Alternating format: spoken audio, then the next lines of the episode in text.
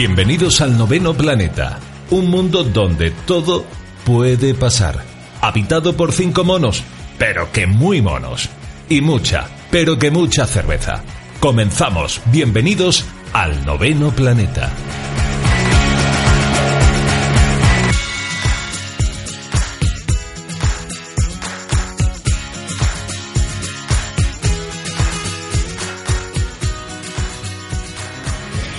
Bienvenidos, Carlos Sorisma, Kangei, benvinguts, benvido Ongi Yokoso a la séptima tertulia científica del noveno planeta. Y seguimos sin tener gobierno. En fin, los monos disfrutamos de la vida con una cerveza y sus tapitas. ¿Aún no sabéis dónde? Pues en el restaurante Retro Fusion Food Papaupa en el barrio del Relejo, en la calle Molinos número 16. En estos seis programas que llevamos han venido a vernos eh, Pablo Santos, Miguel Abril, Ignacio Villana, Cholo, Ana Tamayo, Miguel Ángel Valverde, Juan Diego Unciti, Matilde Barón. ¿Qué? Cuando llevemos 363 invitados, ¿lo vas a nombrar? Eh, no, solamente voy a nombrar a los que hayan vuelto alguna vez. Y la lista será tristemente corta. Hoy estoy nervioso porque tengo a mi lado a uno de los profesores e investigadores que más respeto y alguien a quien, a, quien además tengo un cariño enorme. Se trata de Miguel Botella, catedrático de Antropología Física de la Universidad de Granada, aunque muchos lo confunden con Darwin o incluso con Frei Leopoldo. Y esa es la primera pregunta, Miguel. Cuéntanos, porque creo que tú conociste a Frei Leopoldo. Háblanos un poquito de él. Sí, sí, bueno, yo lo conozco como un viejecillo que, que me pegaba en la cabeza, que me- lo, lo cual odiaba yo profundamente, y, y- y además olía muy mal para mí. estaba- y, y- y- sí, es verdad, es verdad, pero, pero era- bueno, cuando la gente lo dice, pues será que era bueno y era más bueno que yo, sin ninguna duda, ¿no? El olor de la santidad. pero, bueno, sí, marranillo. que era. Pero bueno. Y qué mejor sitio para hablar de todo esto que una atmósfera idílica en el emblemático barrio del Ralejo, donde los, másico- los mágicos sabores se conjugan para satisfacer tus sentimientos. Lo recomendable, como hoy, es venir aquí al Papa Upa el tercer miércoles de cada mes. Perdón, perdón, perdón, Papa Upa. Papa Upa. Papa Upa. El tercer miércoles de cada mes a eso de las siete y media. Vamos a ponerle ocho y cuarto. Vamos a poner... Eh, tampoco. Estamos locos. Pero como sé que sois más flojos que un muelle de guita, os emplazamos a seguirnos en nuestro Twitter Síguenos en Twitter, arroba el 9 planeta. También tenemos correo de esos de Gmail o Gmail o como se, se diga, el 9 con número planeta arroba gmail.com. Y para escucharnos en diferido estamos en iVoox No te pierdas nuestros programas. Escúchanos donde y cuando quieras. Estamos en iVoox, el noveno planeta. ¿Te lo vas a perder? y en nuestra web Visita nuestra web elnovenaplaneta.wordpress.com. Un mundo lleno de monos. Y ahora sí, saludamos ya a los que te hablan desde Ultratumba con voces roncas. No es que hagamos mal las grabaciones, ¿vale? Es que nuestras voces son así, son, son tenues, taciturnas, así como oliendo a mierda. Y aparte de mí, Mr. Marlon, nos acompaña Julius. Muy buenas, Julius. Hola, bien hallados. Fi. Hola. Doctor Lechón. Buenas noches. Y Morel. Morel, Morel. Morel, Morel no ha venido otra vez. ¿Cómo que no venía? Que no ha venido. Sigue de farra. Si, si, si recordáis, lo mandamos a próxima B. Pero de ahí Sí. lo hemos mandado como enviado especial a otro sitio. Esta expedición. Esta vez está como un electrón desapareado. No tengo muy claro dónde se encuentra. Vamos a verlo durante el programa. Bueno, lo iremos viendo. Nuestro invitado de hoy eh, casi no necesita presentación. Miguel Botella es sinónimo de antropología y de momias. Miguel Cecilio Botella López es licenciado en medicina y cirugía, es doctor en medicina y cirugía, diplomado en filosofía y letras, catedrático de antropología, también es stripper en sus tiempos libres. Es a- Perdón, eso se me ha colado. Eso soy yo, tío. Es- ah, vale, tú. Fundador del Laboratorio de Antropología desde el año 72, que ya llovía. Tiene alrededor de 50 tesis dirigidas, cientos de publicaciones, miles de horas de clase, en fin. Es un hombre que además, siempre que lo llama, se presenta. La prueba es que está aquí. No hay, no hay que, es que está un poquillo más para allá que para acá para venir aquí a... Porque no puedo salir. Porque no puedes. es la idea, por eso te, por eso te enclaustramos ahí en el sillón. Miguel, te voy a, te voy a decir una cosa. Yo en, en mi primer año de biología no estaba seguro de si seguir con biología o no. Y cuando fui la primera vez a tu clase, que además tenían más de 150 alumnos, no entendía por qué los demás no tenían prácticamente alumnos y tú siempre estabas por encima. Y cuando escuché la primera clase dije, vale, por eso me quedo y por eso esta clase tiene 150 alumnos. Desde entonces... Pues te- lo siento. Te has jodido la vida. No te lo, no te lo perdonaremos jamás, eh, Miguel. Bueno, en cualquier caso, siempre es un placer escucharte y hoy lo siento, vamos a hablar medio serio, medio en broma. Espero distinguir bien cuando es una cosa y cuando otra. Nos vamos con el quesito verde, ¿os parece? Sí, sí, sí, vamos. Quesito verde es esa sección en la que sacamos básicamente preguntas del trivia para no hacérsela a nosotros, ¿vale? Y, y ya está. Entonces tienes un tablero de, de trivial, tienes un dado. Yo no sé jugar esto, ¿eh? Bueno, tú tira, tú tira- tira el dado. Tira, tira, tira, tira. Cinco. Cinco. Verde, te ha tocado. Cinco, verde. Muy bien. ¿Con qué hecho histórico están relacionados los hermanos Pinzón? Verde, ¿eh? Bueno, verde. Hermanos. Recordamos que es quesito bueno pues verde. podíamos cantarla o, O, o no. o no. Ya está. Bueno, con América, claro. el descubrimiento de América. Muy bien. Tira otra vez. Un aplauso. Un aplauso, por favor. Está chupado. Otro cinco. Nivelazo. Cinco. Otro cinco. Esto, esto lleva rima fácil hoy. Sí. Llámalos de poesciencia, ¿sabes? Que lo hacen... Venga, eh, es verde, ¿no? Verde. Verde. ¿Qué creó Dios según la primera fase, frase de la Biblia? Según la primera frase de la Biblia. O yo qué sé. Ediciones Planeta. ¿Qué pone en la primera frase? de la El Biblia? noveno planeta, ¿no? El cielo y la tierra. La tierra. Es que... Hombre. Verde, ¿no? Verde, claro. Verde. Ti- Tira otra vez y ya acabamos. Venga. La, la última, va. Vamos a que no 5 te puedes ir. Mira, otro Cinco, cinco. adiós. Esto está trucado, ¿eh? Totalmente. ¿Qué bebida, esto lleva truco, seguro, ¿qué bebida es la que mejor calma la sed? Está, está, está claro. Está claro. Ni de coña. Está claro, está claro. Argent Bueno, para mí el agua no, de verdad, pero tampoco el Ni vino. para nosotros. El ¿Qué es el agua? Eh, Perdonar. Aquí dice que el agua, pero no es verdad. Estamos todos de acuerdo en que no es verdad. Estamos todos locos. Blah, tongo, nada. Tongo, tungo trivial. Otro. Tongo, tío. No, ya vamos a acabar. Bueno, Ya está. iba a salir otro cinco. Bueno, pues resulta que el mono, tras la bolsa mágica y todos los juegos que lleva, dice que, que ha encontrado una nueva forma de divertirnos y de hacer preguntas, así que vamos a ver qué dice, qué dice el mono. Julius. Vamos a ver, pues últimamente eh, el, el mono sufrió furibundas críticas, sobre todo de Marlon y de Morel, por los últimos juegos, por la bolsa mágica, por el bingo marciano, por el pasa, pasa la barra. Pasa la Pero- barra, mítico. Mitiquísimo. Pero el mono no ha desfallecido y ha inventado un nuevo juego, para lo cual pido un redoble de tambores para entre mi mono. Redoble. El nuevo juego se llama Mono o Momia. Podéis aplaudir si queréis. ¡Bravo! Bueno, pues vamos a ver. por cierto, podría parecerlo, pero los aplausos de hoy no son enlatados. Es que de verdad hay gente aquí. O sea, quizá haya 90 o 100 personas aquí dentro del bar. Te tengo que decir que Y sido, se nota con el calor que hace, por cierto. ha sido bastante poco fusivo ¿eh? Nada. el, el aplauso, pero bueno. Perdón, perdón, perdón, perdón, perdón. No os hemos escuchado. Ese aplauso.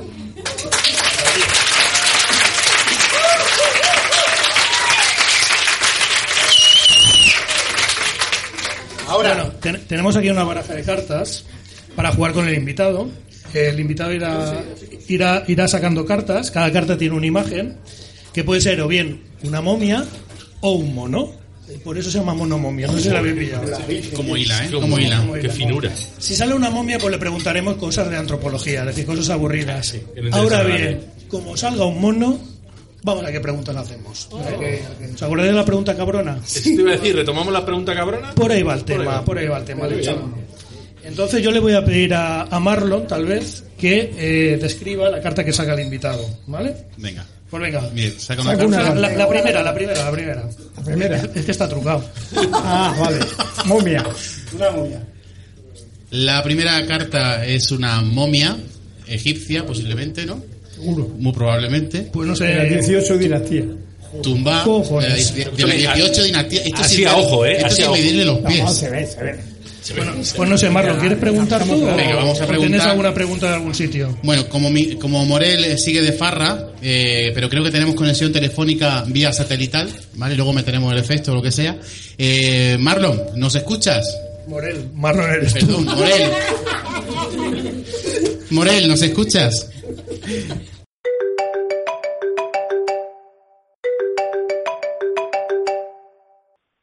Hola estoy en Kubet al-Hawa. Es un yacimiento arqueológico cerca de Asuán, Egipto. es un yacimiento en el que la Universidad de Jaén todos los años realiza excavaciones y ha encontrado cosas increíbles. Esto está lleno de piedras, polvo. Coño, un hueso. Esto es un hueso muy chico, pero yo creo que es un hueso. Bueno, no sé, ya que está ahí Miguel, preguntarle qué máxima información podemos sacar un hueso en función de lo deteriorado que esté. No sé, esto debe ser de un egipcio,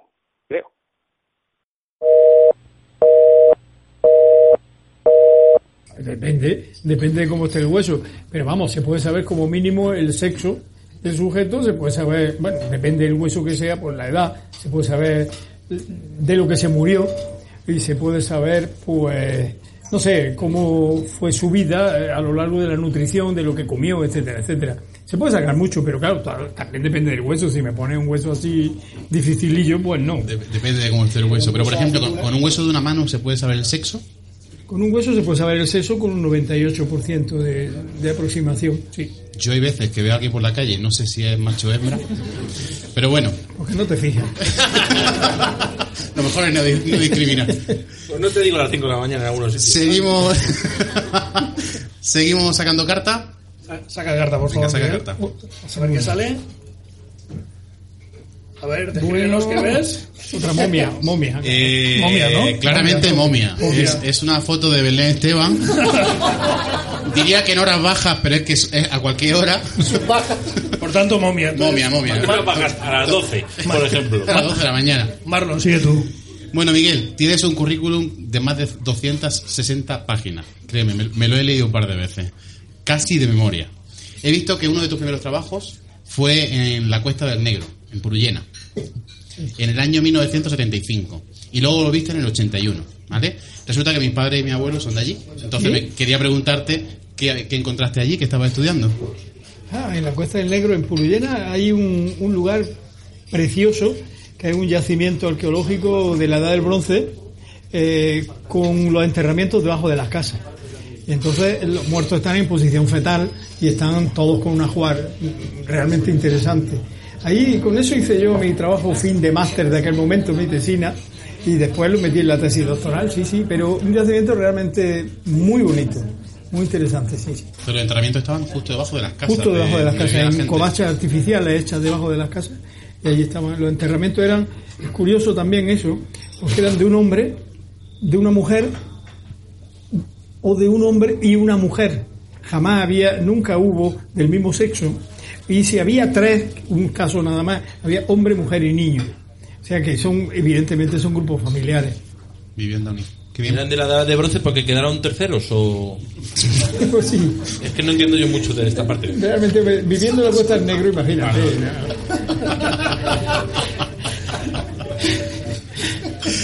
Bueno, pues seguimos con el, con el juego. Próxima carta, por favor.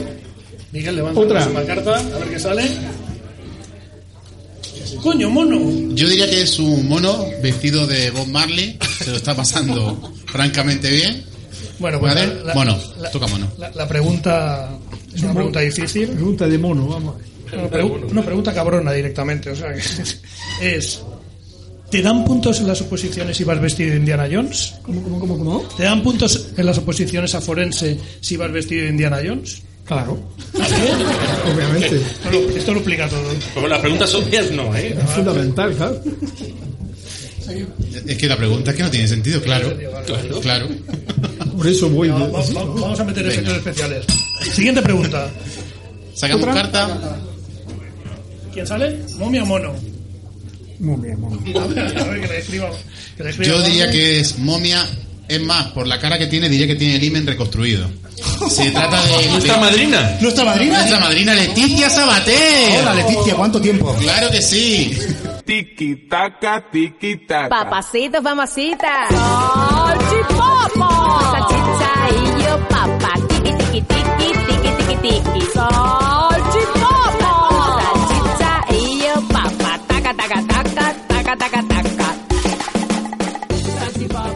Echamos de menos. Momia, claramente momia. Me toca. La pregunta de la momia. Fi. Yo, yo de manera irremediable tengo que preguntarte por el mundo de las, moni- de las momias. ¿Qué es lo primero que miras cuando estás estudiando una momia? Lo primero que se ve, que es el envoltorio, claro. Eh, Después, eh, bueno, si, si se puede ver algo de- del, del interior, pues naturalmente se ve el sexo, se ve la edad, se ve la causa de muerte. Muchas eh, tienen fracturas, muchas tienen eh, traumatismo. Y, y bueno, también se puede ver el ajuar que tiene. De hecho, eh, lo, que, lo que se puede ver de la momia en general es que nos da mucha más información que cualquier otra cosa. Una pregunta, ¿cómo, ¿cómo se datan? ¿Se utiliza la prueba de carbono 14 o hay algo más que podéis utilizar para datar la edad? Muchas veces no es necesario. La momia, eh, la momia está que no habla claramente de su época. Y, y la momia, dependiendo del ataúd que tenga, dependiendo del tipo de vendajes que tenga, de, del ajuar funerario que tenga alrededor, nos dice muy bien, no solo, el, el carbono 14 podría ser menos preciso que el, que el contexto arqueológico que tiene. Pero eso te, da, te da un rango. eh, Pero un de rango puede ser muy, de- muy de 5 de años. Es muy bueno, el carbono 14 no puede dar eso. Siempre van con vendaje. O sea, el proceso de momificación incluye siempre. Siempre va con vendaje, sí. Eh, momificación, estamos hablando de la momificación egipcia. Claro, sí, porque es una momificación artificial.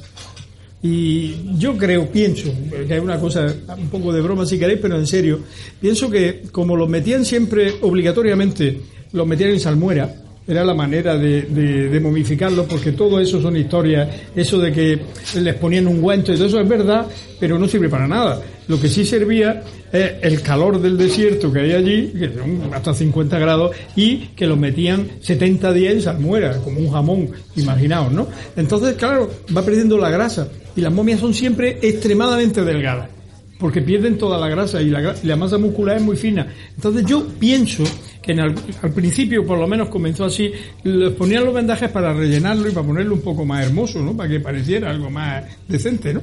Y después, después ya no, después ya se fue cambiando y hacen un bulto funerario. Pero las vendas son por eso, hay centenares de metros ¿eh? de, de vendas. Miguel, estabas hablando de proceso de modificación, momificación artificial, pero también hay un En proceso Egipto, en Egipto. en Egipto, ¿hay un proceso de momificación también natural? Claro, claro. Explícanoslo. Es, es mucho más frecuente. La momificación natural, pues, es porque, eh, al fin y al cabo, la momificación es un proceso en el que se pierde humedad, ¿no? Se va perdiendo humedad. Y, y al perder la humedad, el, las bacterias no colonizan el cuerpo, no se, no se pudre, porque no tienen dónde asentarse. Entonces, en, sitios muy fríos o en sitios muy calientes pero secos se momifican los sujetos. En nuestro cementerio de Granada, pues casi el 80% de la, de la gente que se muere y lo entierran se momifican de una manera natural, se secan, eh, en definitiva. Pero cuando nosotros hacemos una momificación artificial es exactamente lo mismo. Lo que hacemos es robarle la humedad. Bueno, como aquí estamos entre amigos, pues cuando tú eh, quieres hacer un jamón, a un jamón lo que le echas es sal. Y la sal lo que hace es que roba la humedad, roba eh, eso y entonces se queda, no se pudre. Eso es una modificación, un jamón es una momia, claro. Es un proceso puramente osmótico, entonces. Sí, claro. Bueno, pues vamos, sacamos la siguiente carta, a ver si es momia o mono. A ver, a ver qué sale. Eso ya no sé, ya no sé, ya no sé A ver. Marlon, descríbenos. Yo diría que es una momia sexy, sexy, bióloga de profesión. Bióloga de profesión. ¿Quién es? ¿Quién puede ser? Bueno, de profesión, de, de estudio según ella, perdón, perdón, perdón. Ahí, ahí admiten a Anita todos. Momia, claramente momia. Moniaca. Marlon, tira tú. Bueno, eh, has tenido acceso a, lo- a estudiar los restos de Colón, de Don Infante, del, del infante Don Sancho, de Castilla, de San Juan el Grande, y el que más me impresionó fue el del príncipe Viana, de Viana. Y la pregunta es, eh, ¿hay que corregir los libros de historia con lo que se encuentra en estos rastros? ¿O, o están los libros bien escritos? O Cuéntanos un poquito sobre estos casos. Vamos a ver, hay una cuestión que, que está clara. La historia eh, cuenta los acontecimientos, pero según la opinión del que la cuenta. Claro, y normalmente la historia la cuentan los que ganan, no los que pierden.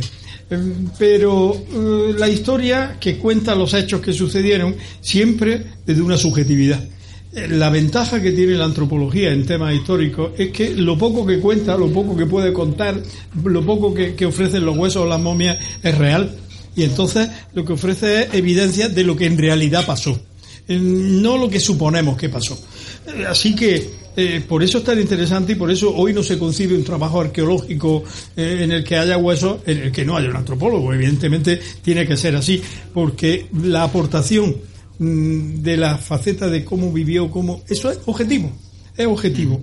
Dirá poco el hueso porque a veces pues no puede decir mucho, pero lo poco que diga siempre será verdad y siempre podrá estar en contraste con la historia. Porque mm, se dice, eh, supongo que lo veremos ahora, que, que en Egipto vivían muy bien y que era maravillosa la civilización, bueno, y la verdad es que vivían muy mal, ¿no? Eh, el pobre príncipe este de que, a que te refieres, ¿no? Que. Sancho de Castilla o el, o el príncipe de Viana. Bueno, el príncipe de Viana es que es una broma mm, tal vez cruel con los catalanes, ¿no? Eh, sí, porque mm, el príncipe de Viana es un poco eh, se ha constituido un poco en el símbolo de las libertades catalanas, en el símbolo del que pudo ser y no fue, porque parece que lo mandó envenenar su padre para que reinara Fernando el Católico, su hermanastro, ¿no? y, y entonces, como era más catalanista, era de otra manera, pues, pues bueno, significa algo. Y eh, se organizan expediciones y viajes organizados y, y- y autobuses que van todos los sábados y todos los domingos al monasterio de Poblet a ver la momia del príncipe Viana. Y está allí expuesto. Y ahora resulta que nosotros fuimos a estudiarlo y la, la momia del príncipe Viana es un collage de tres momias recortadas, puestas allí encima, y al final no se sabe quién es el príncipe Viana. Seguramente no es ninguno. Seguramente no es ninguno. Pero, pero bueno, ahí está, ahí está el hombre. Y- carne. y claro, y Jaime el Conquistador, que también está allí, pues Jaume el conquistador, el conquerido aquel, pues resulta que como tiraron todos los huesos, pues, y había ciento y pico esqueletos, ciento y pico mm, sujetos allí mezclados, pues dijeron, ¿cómo cogemos a este hombre? Jaime el Conquistador era el rey más importante. Pues entonces cogieron los huesos más grandes y los pusieron. Sí, sí, de verdad.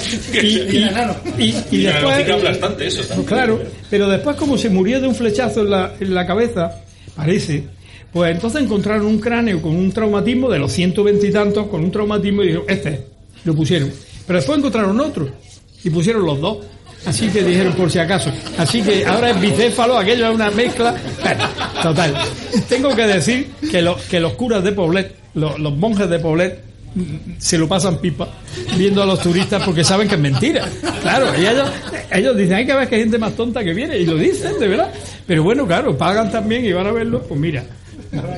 Y, cuando te pones delante de los huesos de Cristóbal Colón, ¿te tiembla el pulso a la hora de ponerte a analizarlos? O... Me tembló el pulso, te aseguro, de verdad, ahora en serio, me tembló el pulso muchísimo. Porque eh, tú imagínate lo que es la presión mediática de que Colón, bueno, vienen televisiones de todo el mundo, periodistas de todo el mundo, y había más de 50 allí, más de 50 cadenas de televisión, todo el mundo de Estados Unidos, de todos lados. Y entonces me ponen una caja delante, y de, de plomo, una caja unos 40 centímetros, y me dicen, abra usted, profesores. Claro, todo el mundo grabando aquello creía que iba a salir Colón redimido, buena, hola, tal. Todo el mundo esperaba algo. ¿no?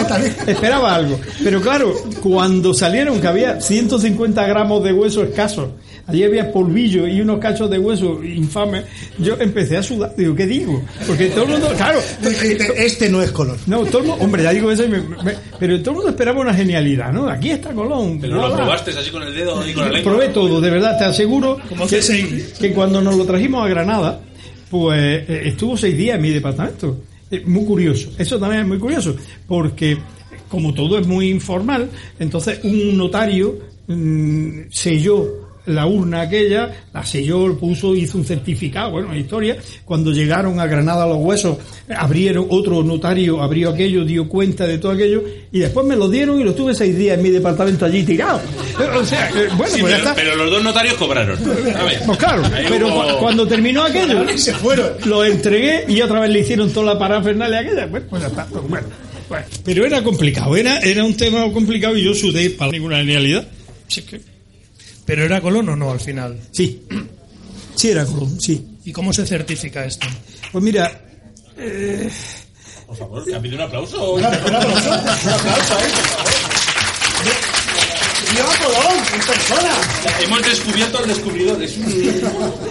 Mira, se- eh, es muy interesante porque mm, se trató de hacer, el, el estudio, el proyecto era hacer el ADN, eh, el, ADN del cromosoma Y con su hijo y el ADN mitocondrial con su hermano. Tenemos el, su hijo indubitado, su hermano también, que su hermano de otra historia, su hermano es propiedad de una fábrica de, de ladrillo, de cerámica. ¿eh? Eh, Ahora, bueno, bueno, sí, ahora sí, lo desarrollas esto. ¿eh? Ahora lo sí. Bueno, pero, pero, bueno, entonces se hizo el ADN, pero de, de los huesos de Colón no salió. No salió ADN de calidad. Se mandó a tres laboratorios, no ha salido. Pero, entonces, como tenían ese polvillo que había dicho, en el polvillo había polvo de ladrillo. Y ese correspondía con el, con el monasterio de Santa María de las Cuevas, donde estuvo enterrado Colón. Y tenía también tr- trocitos de plomo de otro ataúd que correspondía con el que había tenido Colón. Luego era Colón, claro. Allí lo, lo subimos por esos métodos indirectos, digamos métodos arqueológicos, ¿no? O, bueno, pero... Y lo del, más herma- no y lo, y lo del polvo Sí, del sí, hermano que, hace cemento, eso. Ladrillo, ladrillo. ladrillo, ¿Lo del perdón, hermano? ladrillo. Lo del hermano de Colón. Eh, Fíjate, el hermano es que cuando la desamortización de Mendizábal, pues compraron la cartuja de Sevilla, la compró la fábrica de cerámica Pigman, esa, la fábrica, esa cerámica que, que tiene como dibujicos ingleses, bueno, que Pigman, ¿no? Y entonces pues lo compraron y allí estaba la fábrica, en, en el monasterio, y ah, un día se hundió una parte y apareció una cripta que era la de los Colón, y ahí estaba, solamente quedaba el hermano de Colón, don Diego Colón. Y entonces es propiedad, era propiedad de la, de la fábrica y, ha seguido siendo propiedad. Yo lo tuve seis meses en mi departamento, estuve allí. Bueno, pero que allá, lo peor de todo, lo peor de todo esto es que estuvo tal seis meses tal y hace como, como un mes o mes y medio me escribieron diciendo que si yo sabía dónde estaba el hermano de Colón. Pues, Lo he perdido, lo he perdido. yo, yo dije, no, no, no, usted, mire usted, ¡Ah, muerto! yo tengo un papel aquí que, que dice que lo entregué. Pero por lo visto, el, el dueño de la fábrica ha cambiado y se lo ha llevado. Y lo tiene en su casa, el tío. Eh, bueno, no sé dónde lo tendrá, pero que no está allí. Así que, que se ha perdido el hermano de Colón para siempre. A, a- a ver si lo han fregado, ¿eh? Cuando dices que lo has tenido en el laboratorio, parece que lo, lo has tenido ahí sentado en una silla. Sí, señor, pues al lado. al- ¿Qué tal? al- Muy en la callado. mesa al lado. Muy callado al lado. el hombre. Ahí era una, mira, era una romería, tengo una foto, pero era una romería, venía todo el mundo de, de la facultad a hacerse fotos con Colón. Y todo el mundo siempre lo poníamos con la bandeja así, hacía sus fotos, pom, pom, y era una cosa terrible. Un selfie. Sí, sí, sí. Bueno, seguimos, va. Bueno, sacamos la siguiente. otra cartita. Siguiente carta a ver qué sale. Momia, mono, mono, momia. Mono, escribe, escribe, Marlon. Eh, bueno, mono. Mono, mono, mono, momia. Mono de- del planeta, el planeta de los simios. Ah, Uno de, uno de los monos. maravillosa película, ¿eh? Para, Mono. para una operación Kino. En cualquier momento. Ahí te lo lanzo, ¿eh? Pero bueno. Y este aquí. Y este aquí que hay, Eh, una, hay una pregunta cabrona, ¿eh? Porque Venga, es, pregunta es aquí. A ver, Miguel, tú que seguramente tendrás becarios. ¿La nota del expediente es inversamente proporcional a la capacidad de un becario? Probablemente. Probablemente. Ha jodido, ¿eh? En el público. Ha dolido, ha dolido. Ha Yo te puedo decir, te puedo decir. alguno y- está y- llorando, ¿eh? Y aquí tengo, y aquí hay muchos alumnos míos Sí, sí, que jamás he mirado el expediente para admitir a un alumno. Nunca lo he hecho.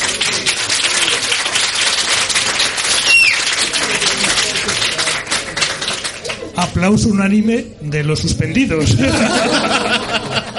Gracias a hombres como este, algunos tenemos trabajo, ¿sabes? Así que no te metas con él. No vamos a hablar del expediente del doctor Lechón. Seguimos. Bueno, seguimos. Cartita, cartita. Mon- mono, momia. A ver qué sale. Oh, ¿Esto qué es? ¿Mono o momia? terrorífico. Terrorífica, terror- terrorífica momia. Describe, Marlon, por favor. No me gustaría decir quién es, pero en verdad ya lo conocéis. Momia, claramente momia. Momia, momia. Duquesa de Alba. ¿Qué, qué pregunta? Le toca a Doctor Lechón. Venga, tira. Doctor Lechón, tiene una pregunta. Sí, sí. A ver, que se me la ha currado, espera. Eh, Miguel, eh, has sido comisario de la exposición de momias que se ha cerrado este año en el Parque de las Ciencias de Granada. Eh, Yo creo que mm, después de sheriff, comisario es lo mejor que puede ser en la vida. Cuéntanos, ¿cómo valoras la exposición y qué papel has jugado como comisario en la exposición? Y si tienes datos de asistencia o alguna anécdota de esta exposición que ha habido en Granada. Bueno, creo que aquí la persona que más sabe de la exposición de momia es Susana Escudero. Que salga, que salga. Porque, porque Susana. salga y lo, lo explique, vamos, porque ella Susana, sabe más que favor. nadie de eso. Susana, Y algo, Susana, cuéntanos. Está, está- está un poco encerrada. Está un poco encerrada. Susana, sal, sal del servicio, por favor. ¡Ay, no Susana Escudero ha hecho su Realmente ha, ha hecho un trabajo precioso sobre, sobre, ese sobre la tema, ¿no? comunicación de la exposición de momias, efectivamente. Ya sabes. Ah, Susana. Susana, que llevas el papel colgando, O cuidado. sea, aquí con Miguel Botella voy a hablar yo. Sí, ¿por qué no? Ni de broma. Sí, sí, ni sí, de sí, broma. sí, sí. Venga ya, Con venga, lo mal venga. que se le da a la radio a esta mujer. Sí, Además, Fatal. Ojo, ojo, hay que escuchar el radioscopio, ¿eh? sí. To- todo el rato. eso, no Todo el rato. Lo que no sabéis que lo han Premio premiado, Prismas, tiene un premio cierto. ahora. Sí. Premio Prismas en Radio Premio. Prismas. Lo sabemos. Un aplauso para el radioscopio, por favor. A, ver, Susana, explica el premio y luego la exposición, por favor. Tienes ¿Por qué orden? tre- 30 minutos. Bueno, el premio Prismas eh, es, eh, es un placer que nos lo hayan dado y la exposición estuvo muy bonita. Ya está, ¿no? Pues, Desarrolla, desarrolla, desarrolla. Un breve abstract de la exposición, por favor. Es tu momento de gloria al noveno planeta. Eh, sobre la exposición, en realidad, no, no, sobre la exposición en realidad, yo no tengo mucho que contar porque el comisario de la exposición es Miguel Botella junto con la otra profesora del Laboratorio de Antropología, Inmaculada Alemán, y Javier Medina por parte del Parque de las Ciencias. Yo lo único que he hecho ha sido un pequeño trabajo sobre cómo se ha comunicado, sobre cómo se ha contado en los medios de comunicación la exposición de las momias. Es decir, sobre el contenido, aquí tenéis al comisario, chicos. ¿Cómo, cómo habla esta tía? ¿eh? Qué bien habla. Es de radio, ¿qué quieres? Sí, sí. Oye, Habla muy bien, pero has, corrido el bulto, ¿sabes? No, sencillamente os he dicho que debéis enfocar vuestras preguntas hacia la persona adecuada, que es don Miguel Botella. Bueno, Muy vale, bien, vale, vale. Pero asistencia, número de gente que ha ido, algo- Eso sí alguna anécdota. Ha habido Ha casi medio millón. Medio millón de, Medio millón de personas. medio millón de Ha sido el récord de la, del Parque de la Ciencia, de toda su historia. ¿Y anécdotas? Pues anécdotas que solamente un niño lloró, según tenemos constancia. Solo. Según tenemos constancia, solamente un niño, por, por las personas que están atendiendo al público en el Parque de las Ciencias, solo un niño lloró porque le diera miedo. Y no fue porque al niño le diera miedo, sino porque los padres le empezaron a chinchar con, ya verás, esto te va a dar miedo, esas tonterías que hacemos los adultos a veces. Es decir, que eh, a todo el mundo le ha parecido una exposición científica en la que las momias se abordaban desde ese punto de vista y no desde el de la superstición, la paraciencia, el cómic, el cine, la literatura, que también ha hablado mucho sobre momias, pero de eso no era la exposición que había en el Parque de las Ciencias. ¿Sabemos si hubo algún altercado en la mesa electoral o si votaron monjas las primeras? O... No, sobre eso no hay Sobre constancia. eso no constancia, lo vale. siento. Aparte de lo del niño, también lo de que confundieron al señor ese con una de las partes de la exposición. ¿No os acordáis? ¿Qué señor? Un señor. O sea, que, que fue más gente que en el biodomo. Una cosa increíble. Eh, Al biodomo hay que dejarle su tiempo. Hay que dejarle su tiempo al biodomo, claro. Pobre Oscar, le he quitado. Muchas digo, gracias. Oscar, ¿qué Oscar? Muchas gracias, Oscar. Un aplauso al radioscopio. Y a Susana. Pero que no sé de qué Oscar habla, la verdad. No tengo ni idea. Bueno, sacamos carta. Siguiente. A ver. A ver, descripción. Eh, claramente es momia. ¿Es momia? Es la. Tenemos, tenemos una pregunta del monotuitero sobre, sobre esta momia. la- sobre, momia, sobre esta, esta momia. Sobre esta momia, ya hablaremos. Sobre la, la ex vicepresidenta del gobierno, Teresa Fernández de la Vega. Es momia. Momia, claramente momia. Pregunta. Creo que. La pregunta que, por cierto, eh, tenemos llamada de Morel. Eh, Morel, oye, ¿dónde estás? Se te escucha fatal, tío.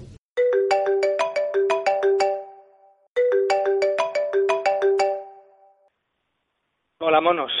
Esto, estoy en un sitio un poco tétrico. Estoy en una morgue en Ciudad Juárez, eh, una ciudad al norte de México, en el estado de Chihuahua. Ah, ya sabéis que aquí aparecen centenares de cadáveres de mujeres cada año sin que nadie sepa por qué razón y quién las asesina.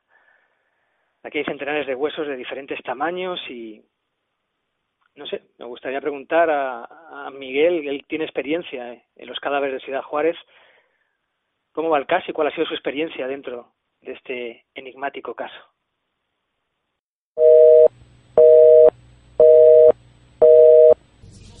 Sí, bueno, yo he trabajado bastante en Ciudad Juárez y voy con cierta frecuencia, ¿no? A la zona de la frontera.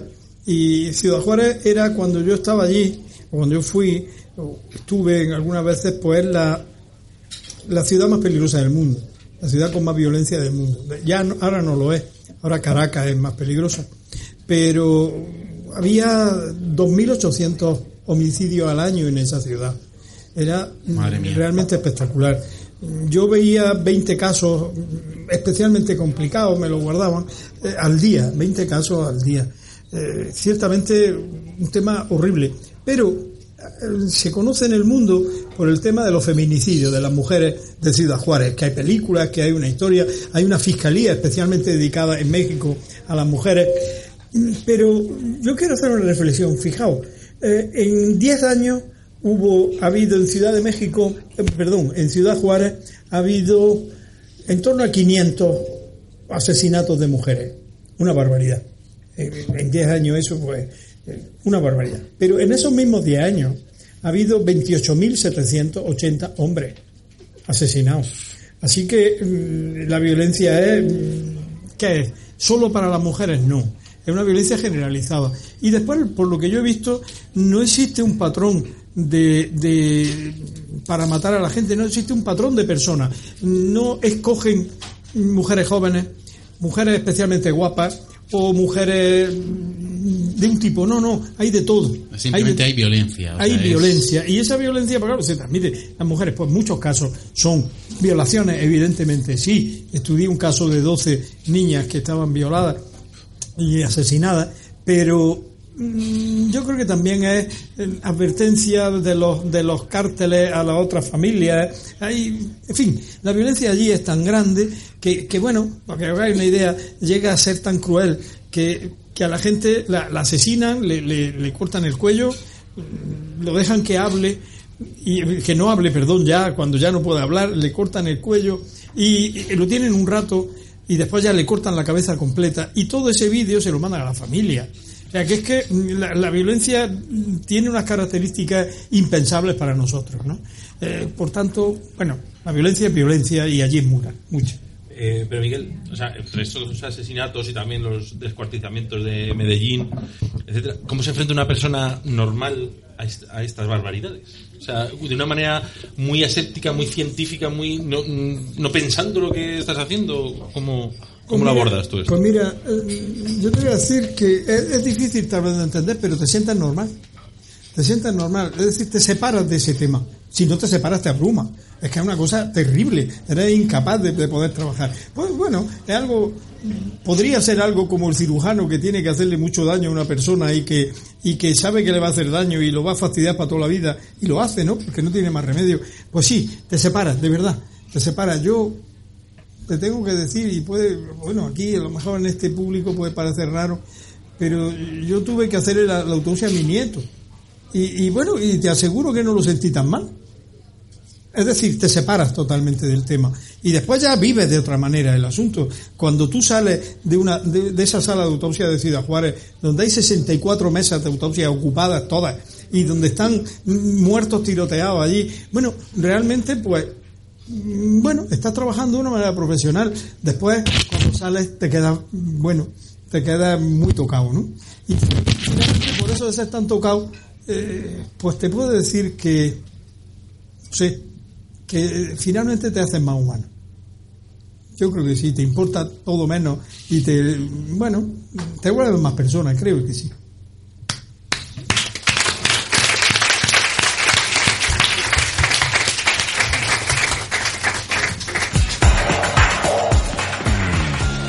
Son impresentables, políticamente incorrectos y casi no tienen ni idea de lo que hablan. Pero son el noveno planeta. Venga, sacamos otra cartita. Vamos a sacar Ah, otra cartita, momia o mono. A ver, a ver qué toca, a ver qué toca. A ver, describe no Marlon. A ver, describe, describe, describe. ¿Esto tiene que ser mono o momia? Está jodido, ¿eh?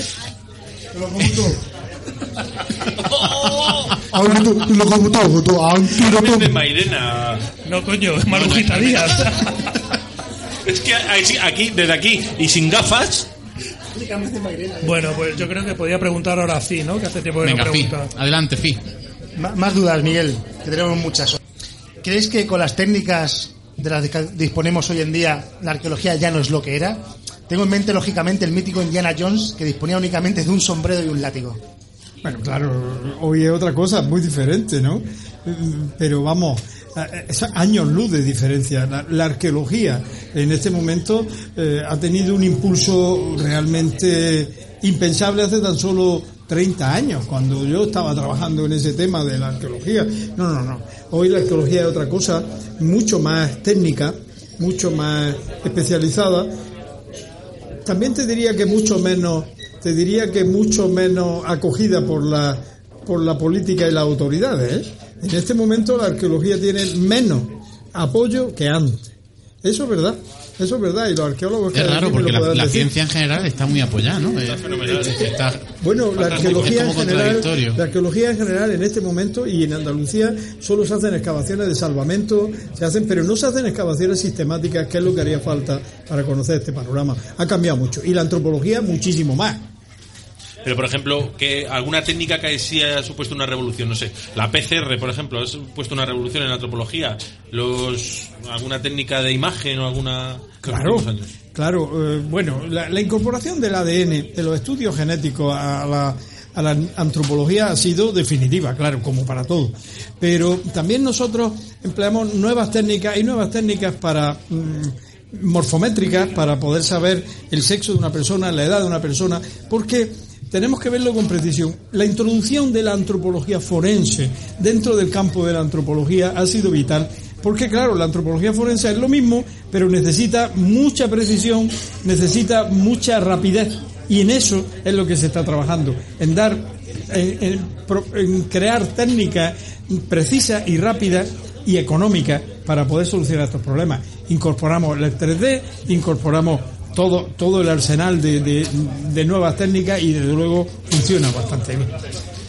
Miguel, ya que estamos en, en Granada, aunque tengo una pregunta off the record, ¿qué piensas tú de la búsqueda de huesos de Federico García Lorca? Hombre, pues mira, te podría decir muchas cosas. Vamos a ver. Mira, mm, yo estoy en el equipo en el que si en el que si salen los huesos junto con Paco Echeverría los estudiaré, claro. Eso está claro, ¿no? Lo estudiaremos, me lo mandarán a mí si salen los huesos. Ahora bien, mm, yo he estado viendo al equipo y estoy con ellos y eh, no está saliendo nada por ahora. Han salido dos casquillos de bala, ha salido, bueno, alguna cosa, no ha salido nada todavía. Y, y- posiblemente sea el sitio equivocado, posiblemente, posiblemente no ha salido.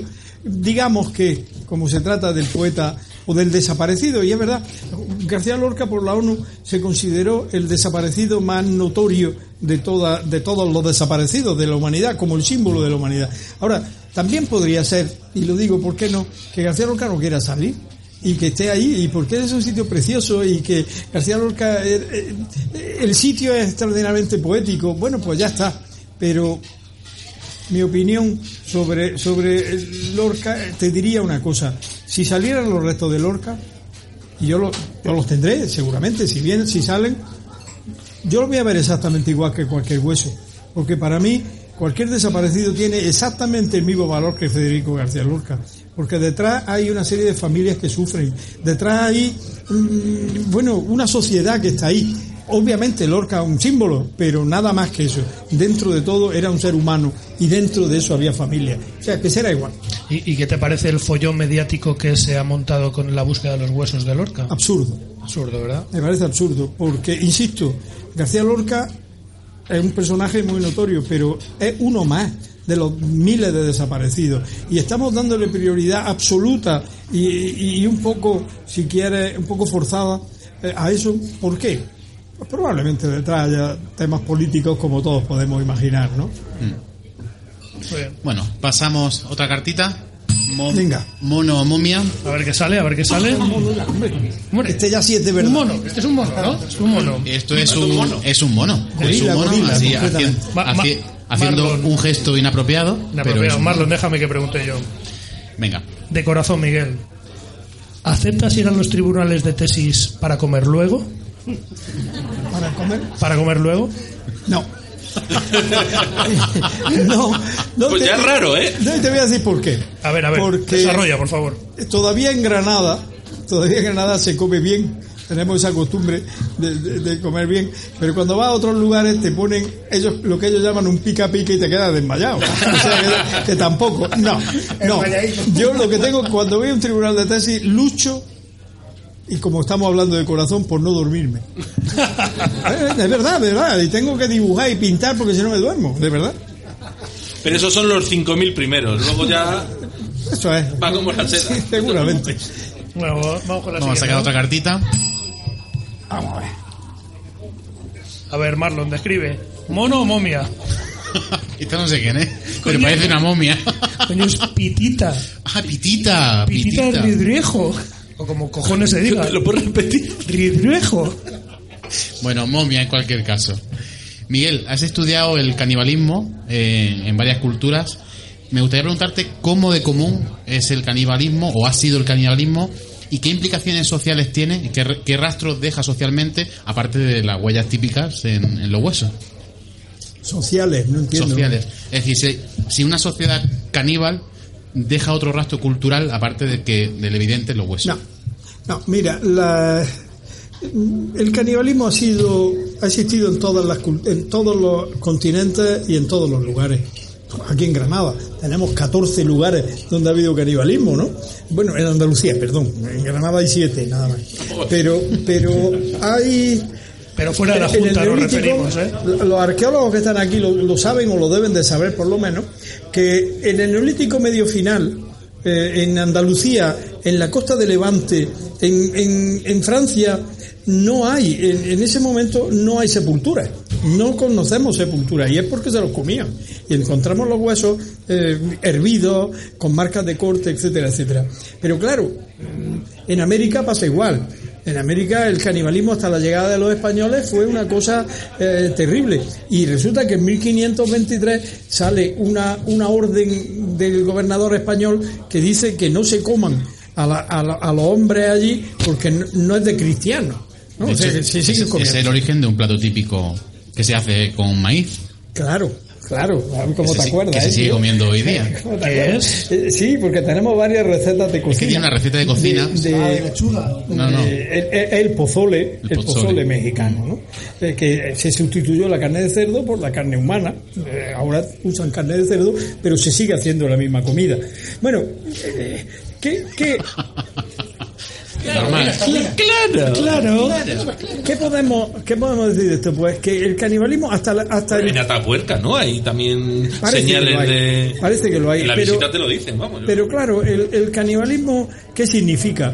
Pues muchas cosas. El canibalismo significa, una de las principales Mira es que que hambre. el no reconocimiento de la persona que está al lado. El hambre, pues sí, el hambre es otra de las causas, pero eh, la- el comerse a la gente en América no es por hambre y el comérselo aquí en Granada, en Alfacar, en Piñar, etcétera, no es por hambre, porque encontramos hombres, mujeres y niños en basureros igual que los animales. No, yo para mí, yo creo, y así lo he publicado en algún trabajo, yo creo que el canibalismo neolítico es para comerse a los cadáveres.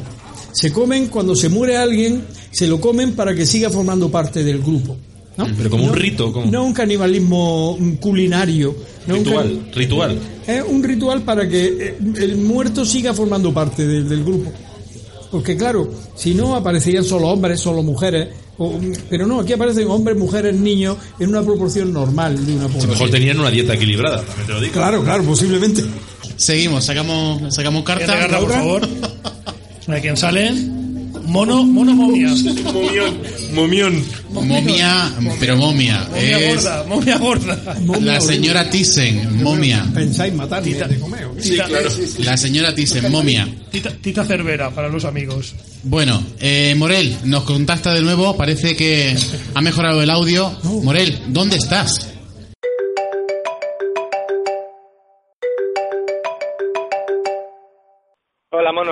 Estoy en la Universidad de Granada, muy cerca. Estoy en el departamento de arqueología. De hecho, estamos reconstruyendo con tecnología 3D el rostro de una persona a la que solo tenemos el cráneo. Es una tecnología que precisamente ha desarrollado el equipo de, Miguel Botella. Preguntarle cómo podemos, mediante ordenadores, con un cráneo, reconstruir cómo ha sido el rostro de una persona o incluso qué detalles sobre cómo ha podido morir o cómo ha sido el tipo de muerte que ha tenido.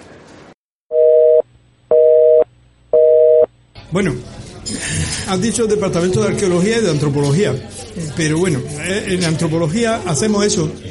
Pues mira, es muy fácil, tampoco, mm, tampoco las cosas surgen así, tampoco somos tan listos. Mira, yo me acuerdo que fui a una, a una exposición que había muy, muy curiosa de, de cosas de coche.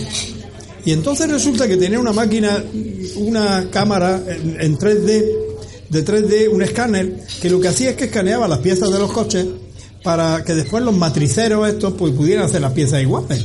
Entonces veía y lo que te marcaba, comparaba dos piezas y te, te, marcaba las, las diferencias que había. Y digo, escucha, pues eso puede servir también para los cráneos. Claro, y entonces pues lo aplicamos y se acabó. Y eso es lo que hacemos. Hacemos eh, esa identificación, la hacemos de dos maneras. La identificación 2D, 3D. Pongamos el caso. Nosotros nos llega un esqueleto, unos restos con un cráneo. Entonces lo primero que vemos es si es un hombre, si es una mujer, la edad que tenía, una serie de historias, ¿no? Y entonces vamos descartando, vamos descartando y, y finalmente, cuando ya hemos hecho el estudio completo, la policía nos dice, pues mire usted, de estas características solo puede ser este desaparecido o este, y nos dan la foto. Y entonces lo que hacemos es, ahora en 3D, escaneamos el cráneo y lo comparamos con la foto en 2D. Comparamos varios millones de puntos y aquello sale mm, rápidamente y sale perfecto. Hemos ido más lejos y lo que hemos hecho es una base de datos en la que cuando llega un cráneo mm, desconocido lo escaneamos. Igual se guarda en una base de datos. Y cuando tenemos fotos de desaparecidos, las escaneamos también. Y después la máquina automáticamente hace un match y ya está. Y entonces, pues, mm, ese programa lo tenemos en- en Es como un e-darling, pero de desaparecidos y de cráneos. Así es. Que todo lo tengo que explicar, coño.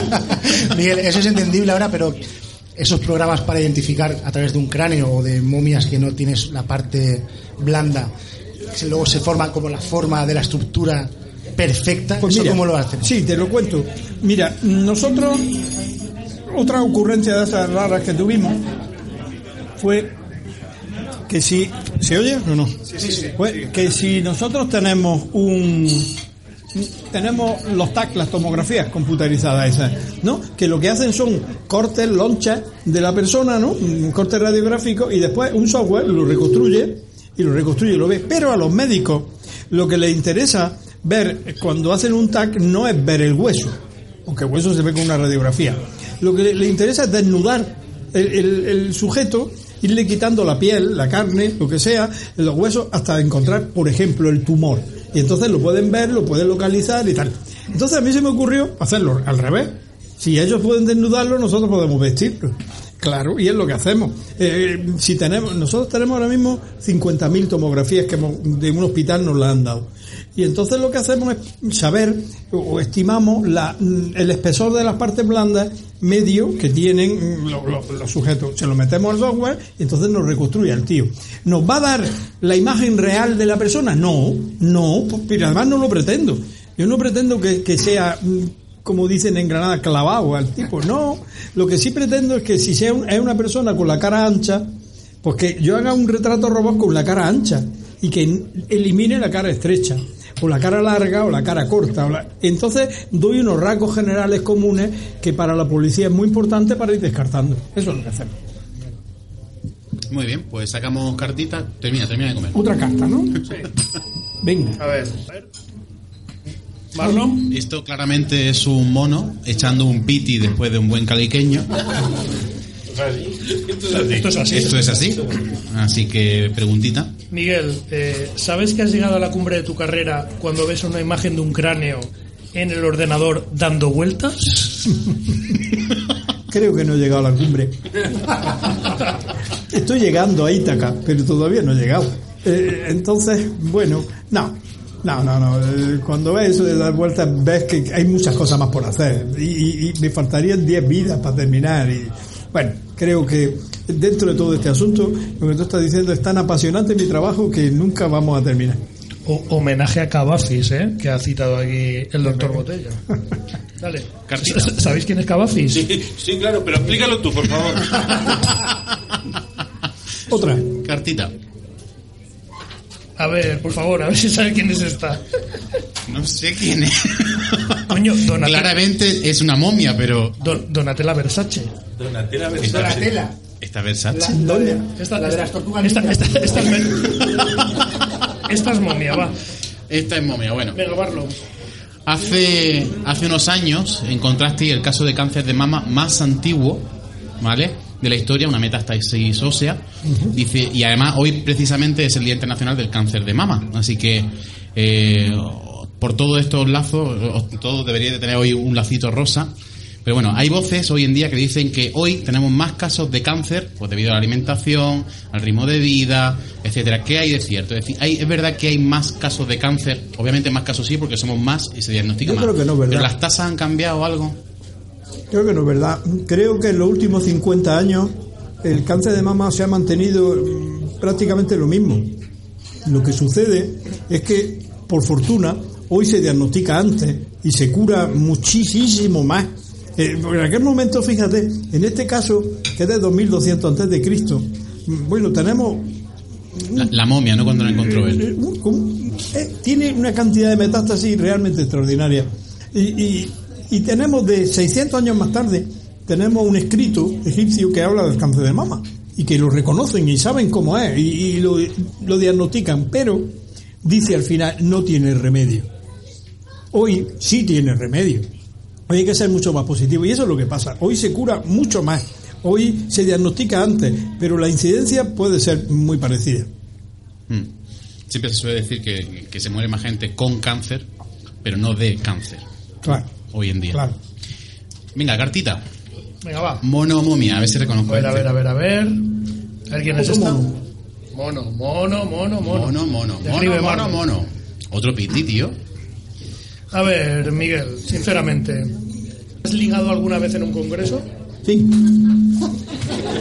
Desarrolla. No, no, no, no, no, déjalo ahí, déjalo ahí. Déjalo ahí arriba, arriba. arriba, arriba, arriba. Tira, tira. Siguiente. Es que os, echa la pata encima profesional y románticamente. Es que es Un puto crack. Es un puto crack, es un puto crack. Perdón. ¿Esa sabes quién es o no? Esta claramente es una momia. Clarísima. Eh, Esa, esa y la hija. Esta y la hija, es eh, Teresa Campos y la hija que es otra momia. Igual.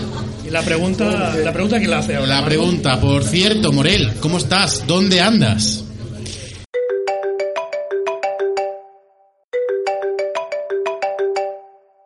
Bueno, monos, estoy tomando una cervecita aquí en vuestra, vuestra salud. No, oye, no, mira, que yo, Cruzcampo no, ¿eh? No, no, no, estás, estás equivocado. Gracias. Y ahora que, que, que hablamos de equivocaciones.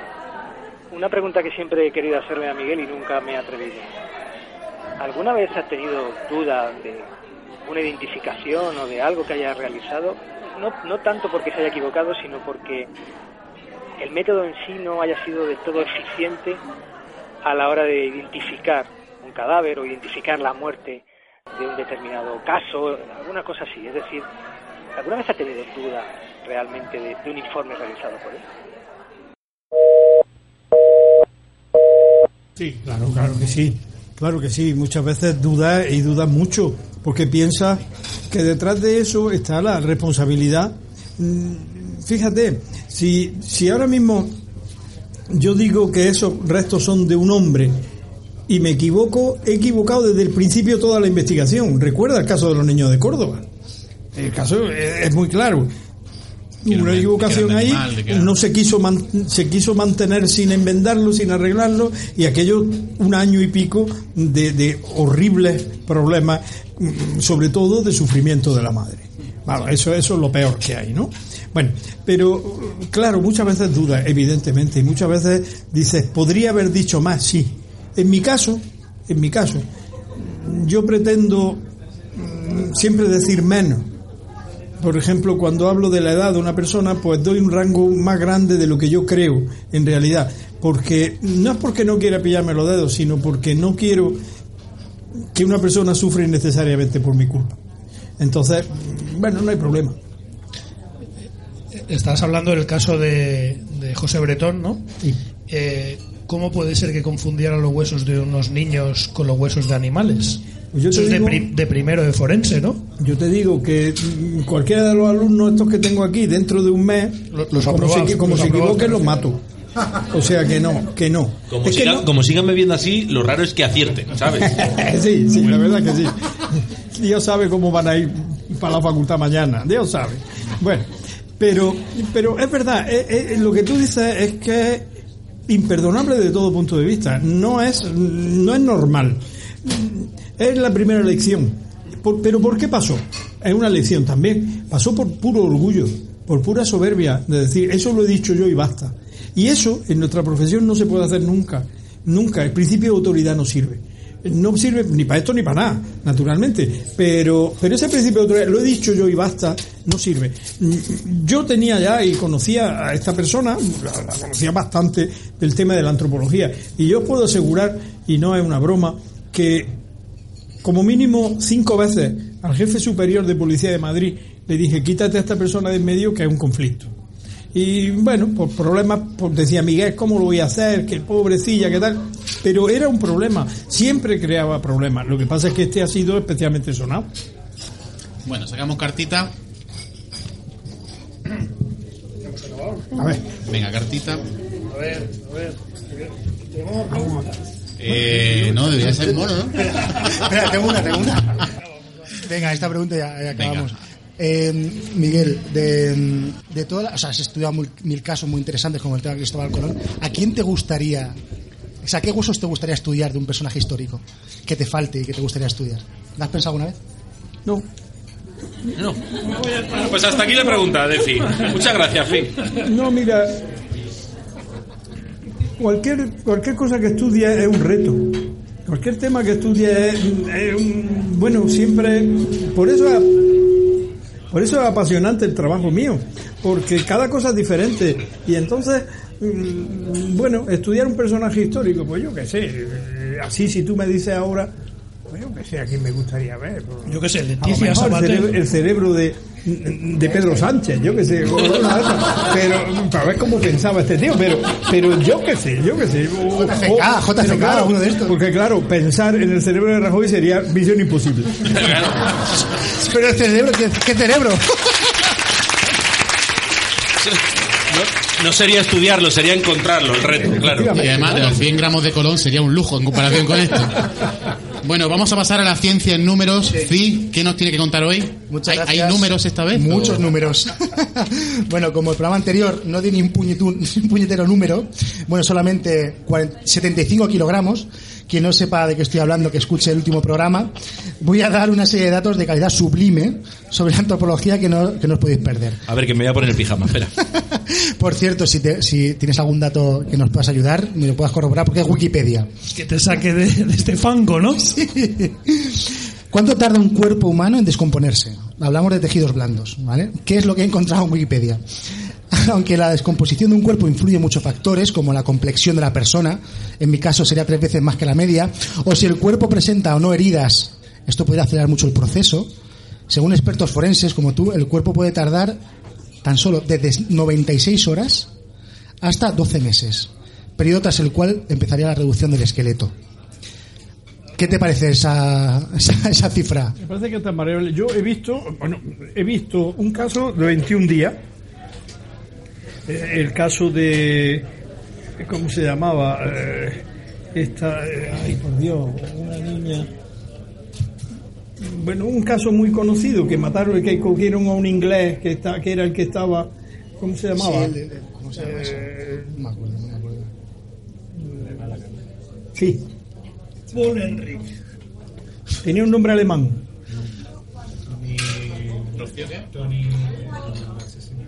¿Quién? Rocío Barnikov. El caso de Rocío Barnikov fueron 21 días en que se esqueletizó, estaba esqueletizada. ¿eh? Eh, bien, pero comentando esto en, en Cuba con, con un compañero de allí, le digo, fíjate, 21 días, y se rió y me dijo, yo tengo un caso de 6 días. Claro. Bien, pasa eso, pero también pasa que no se decomponen nunca. Por ejemplo, hay los que están sumergidos en el agua, en muchas ocasiones se conservan saponificados y se quedan ahí. Ahora, los saca y se empieza la descomposición inmediatamente, pero se pueden pasar años. Es decir, que es tan variable ese tema y se trabaja tanto en ese asunto que mm, por ahora hay tantas variables que no se sabe. Justo hablando de eso, hablando de esqueletos, los huesos humanos, según Wikipedia, sin fosilizar, más antiguos que se conocen, datan de hace más de 10.000 años. Y fueron encontrados en una cueva subterránea al sur de Cancún. Y está lo que estaba Claro. diciendo, pues estaban eh, debajo está- del agua. Está metido en agua y se conserva muy bien. Si nos referimos a los huesos fosilizados más antiguos del ser humano, en 2013 fue hallado un fósil en el sitio arqueológico de Legi Geraru, cerca del sitio de Adar, en, Etiopía. Se trataba de un fragmento fosi- fosilizado de una mandíbula inferior con cinco dientes, datados en aproximadamente unos 2,- 2,8 millones de años de antigüedad. Este descubrimiento es importante porque sitúa al Homo sapiens en el este de África y extiende sus registros 400.000 años antes de lo que se pensaba. Pero tú estás hablando de Homo sapiens, Sí, pero no de Homo, Claro, porque no, son es más muy anteriores. más antiguo. Estamos hablando ya de lo que sería el ser humano más cercano a lo que, a lo que somos hoy en día. Dudo que sea así, ¿no? Yo creo que Yo- no, yo también. que no puede corresponder a eso. Yo creo que Homo sapiens es mucho más tardío, eh, mucho más tardío. Pero en fin, ya sabes que en este tema de la investigación en África eh, siempre se pretende encontrar lo más antiguo. Yo tuve ocasión también de estar en Kenia estudiando los restos y allí había un problema, había un problema, ¿se oye o no? Había un problema grave que era los restos del 1470, unos restos que decían que tenía 2.600.000 años y cuando fuimos allí a estudiar los restos directamente en el campo y tal, pues tenía 1.600.000. O sea que, que bueno, el, el- el investigador siempre... Un millón más o menos arriba El investigador siempre pretende llevarlo porque tiene que encontrar lo más antiguo y lo mejor. Bueno, pero eso para eso está la investigación y para eso está. eh, Ya para, ter- para Sí- terminar, Sigue fico en el jardín en el que te has metido.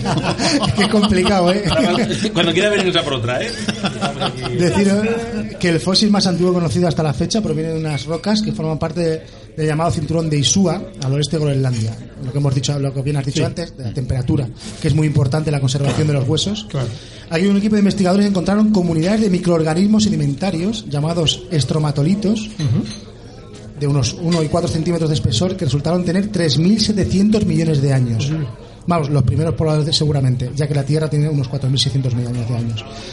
Eh, simplemente eran esos datos, tardó aproximadamente 3,8 minutos y Miguel me ha puesto en mi sitio, ya está, gracias. Listo, muy bien. No te pierdas nuestros programas. Escúchanos donde y cuando quieras. Estamos en iVoox, el noveno planeta. ¿Te lo vas a perder? Bueno, pues si os parece ahora, vamos a hacer un pequeño cambio. Cortamos un segundo porque tenemos una pequeña sorpresa que es una ficción sonora, ¿vale? Que creo que vaya a disfrutar muchísimo, ¿vale? Visita nuestra web elnovenaplaneta.wordpress.com. Un mundo lleno de monos.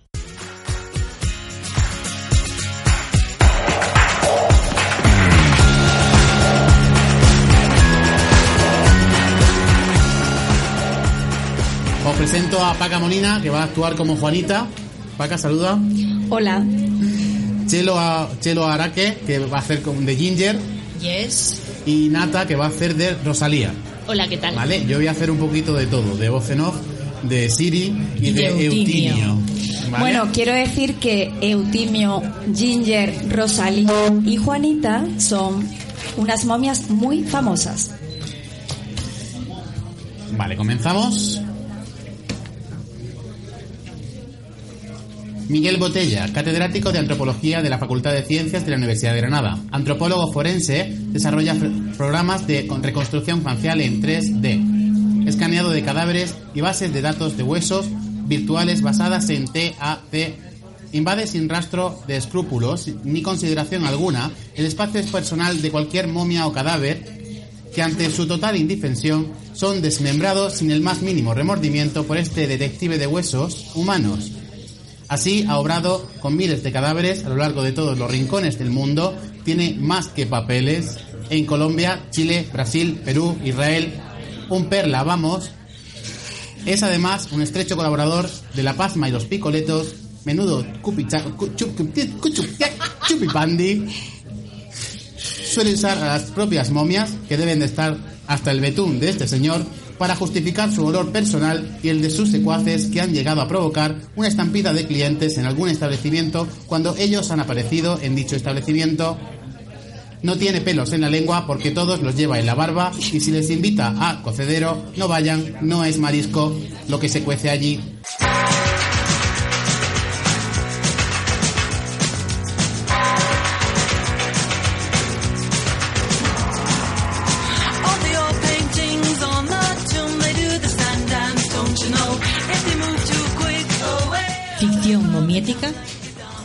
Los fiambres del sillón. Y seguimos sin gobierno. No me digas que no te lo dije. Te lo he repetido mil veces las últimas semanas. Hoy es la inauguración del jardín de tecnomomias en el botánico de la universidad. No me mires así, Eutimio. Venga. ¡Ay, Dios! ¿Vas a ir con esa barba de ayatolá? ¿Por qué no pasaste por Francine? ¿Para recortártelo un poco? Te reservé cita. No me gusta ese tipo, es tétrico. Normal. Es el estilista del tanatorio. Maquilla y peina a los muertos para que sus familiares los vean presentables. No me mires así. Sois casi colegas. Los dos trabajáis con muertitos. bueno, que sepas que le pediré cita cuando te mueras. Tiene mucho estilo. Hoy, espero que tengas el buen gusto de morirte antes que yo. Ay, cada vez me caen mejor las momias. Entiendo que te la dejaras cuando ibas a que ver el agua en Asuán. Pero ahora, ahora eres todo un catedrático, una eminencia de las momias. Pues a mí me gusta, me da mucha energía y me abriga además. Anda, quítatela, que yo te abrigo luego. ¿Pero qué haces? Uy, averigua el espesor de mis tejidos blandos. Sin tac. Déjalo que vamos a llegar tarde. Voy a cepillarme la barba y... Vale, me la corto un poco. Y ya hablamos luego del tac, tac, tac, tiki, taca.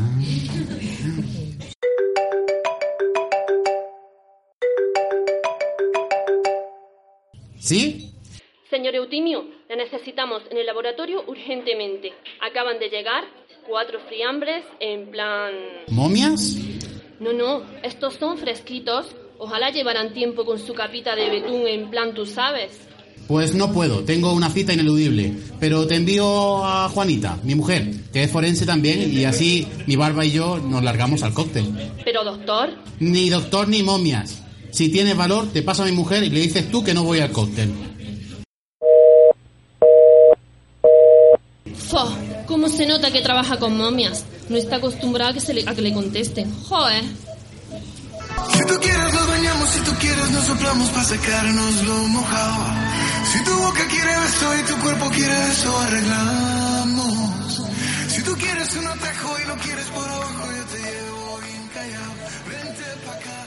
Mm, a este sí que lo embalsamaba yo. Dios. ¿Te has enterado del casting de momias de la Quirón? Pásame las tijeras de mayo. ¿Qué me estás contando, doctora Ginger? Sí, están seleccionando las más cookies para hacerles el tag de última generación. A ver qué secretos cuenta. Pues podían recoger a mi suegra, que está incrustada en el sofá de mi casa desde las últimas navidades.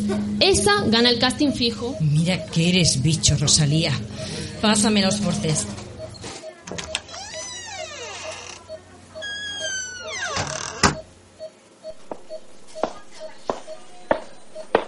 Hola, chicas. Hola. Dios, qué fiestón tenéis aquí. Ya ves, cuatro cadáveres, en plan fiambre. Oye, pues este, este es mono, ¿eh? Ya lo creo. Monísimo. Yo me pedía uno igual para Reyes. Pero mudo, ¿eh? Mudito. Mudo, mudísimo, vamos. Siempre puede llevarse el escarpelo a casa y cortarles la lengua en plan preventivo, doctora Ginger. ¿Y qué le ha pasado al mozuelo? Herida abierta dorsal de arma blanca. Lo encontraron en posición de cúbito prono. O sea, que al guapérrimo este se la han clavado por la espalda. En plan Judas, vamos. Yes. Llegó vivo a urgencias. Repetía compulsivamente. No es no. No es no. Qué mono es. ¡Ostras! ¿Cómo puedo clavársela a mi suegra y que parezca un accidente en plan yo no he sido doctora Ginger? Vamos, daros prisa, que tengo que asistir al cóctel. No quiero perderme las caras de las brujas momificadas de las mujeres de los colegas de mi Eutimio cuando vean mi modelazo. A ver, este de cara difícil es un ahogado. Se ha atragantado él solito con su propia lengua.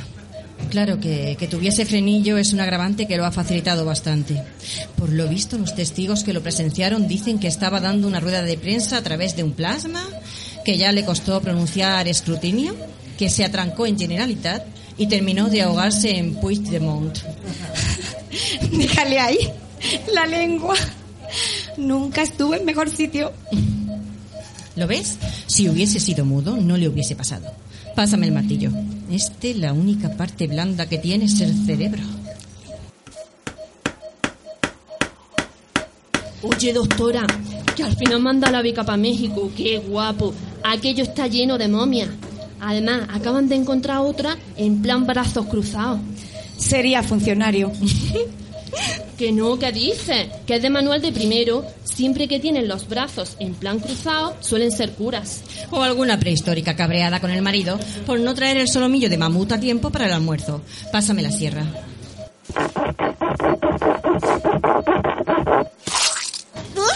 Coño, qué qué asco, asco. uf. Oye, ¿y este de la coleta? Es un precipitado. Se ve a la legua. ¡Qué Dios, lista! Está hecho polvo. Es lista mi becaria, ¿eh? Esta le quita el puesto a tu marido, Juanita. Pues sí, estaba recién llegado de Venezuela y por lo visto le pasaron no sé qué informes, de no sé qué resultados, de no sé qué escrutinio y se suicidó. Se subió muy alto porque está reventadito vivo. Ya lo creo. Se subió a lo alto de su ego y se tiró. Precipitó, doctora Ginger, precipitó. Lo que me tiene perpleja es que a los cuatro los han encontrado en la misma estancia. Parecían aferrarse a un sillón. En fin, misterios. ¿Y este? Atropellado. Estaba plantado en mitad de la carretera. No sabía qué carril coger. Derecha, izquierda, derecha, izquierda, izquierda, derecha. Y mientras pensaba el angelito lo atropelló un camión cargado de toneladas de naranjas. Anda, de ahí ese color de ictericia. Yes. Rosalía, pásame el exprimidor y prepara el vodka caramelo que nos vamos a dar un festín. Toma, un festín en plan... En plan te callas.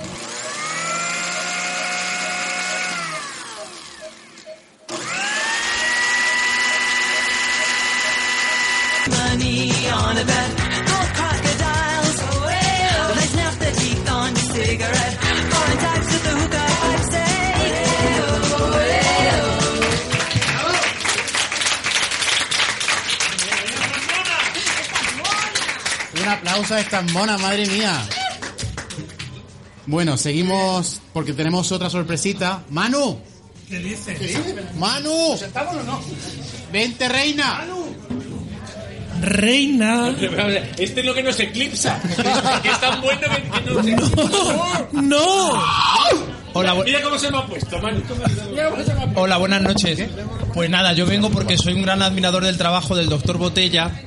Entonces quería, aprovechando que esta semana la gran Carmen Sevilla ha cumplido 86 años, venerar a mis dos mitos y he compuesto una canción de Carmen Sevilla para el doctor Botella que le canto con toda mi alegría. ¡Ole! Si a alguien le hace ilusión, he traído versión karaoke. Entonces es una versión de Cariño Trianero de Carmen Sevilla. Pero, ¿Os tenemos que hacer, lo- te- tenemos que hacer los chorus o algo? No, es simplemente el estribillo si queréis. El estribillo de la canción original es Ay, mira, mira, mira, lo mucho que te quiero. Ay, mira, mira, mira, cariño trianero. vale. Pues dice... Yo tuve un profesor en la facultad, era el doctor Botella, una barbaridad. Cogía los huesos, los manipulaba, los manipulaba. ¡Ole! Y mucha información de ellos sacaba con la esquirla de una tibia y la punta de un peroné. Yo te hago muy buen puchero, pero la ciencia la hace él. Ay, mira, mira, mira lo que hace con los huesos. Ay, mira, mira, mira, ay, mira qué progreso. Ay, mira, mira, mira, mira qué hueso. Ay, mira, mira, mira, ay, mira qué progreso. Hablado. Ay, ay, el puchero, el puchero. No hace falta que le echa garbanzo, que el doctor Botella quiero solo hueso.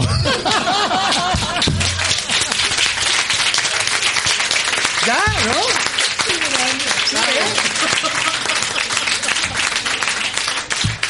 ¡Qué grande! Te ha quedado la mitad. Ahora, ahora qué hacemos nosotros, ¿eh? A ver. Ay, pero ya después de esto.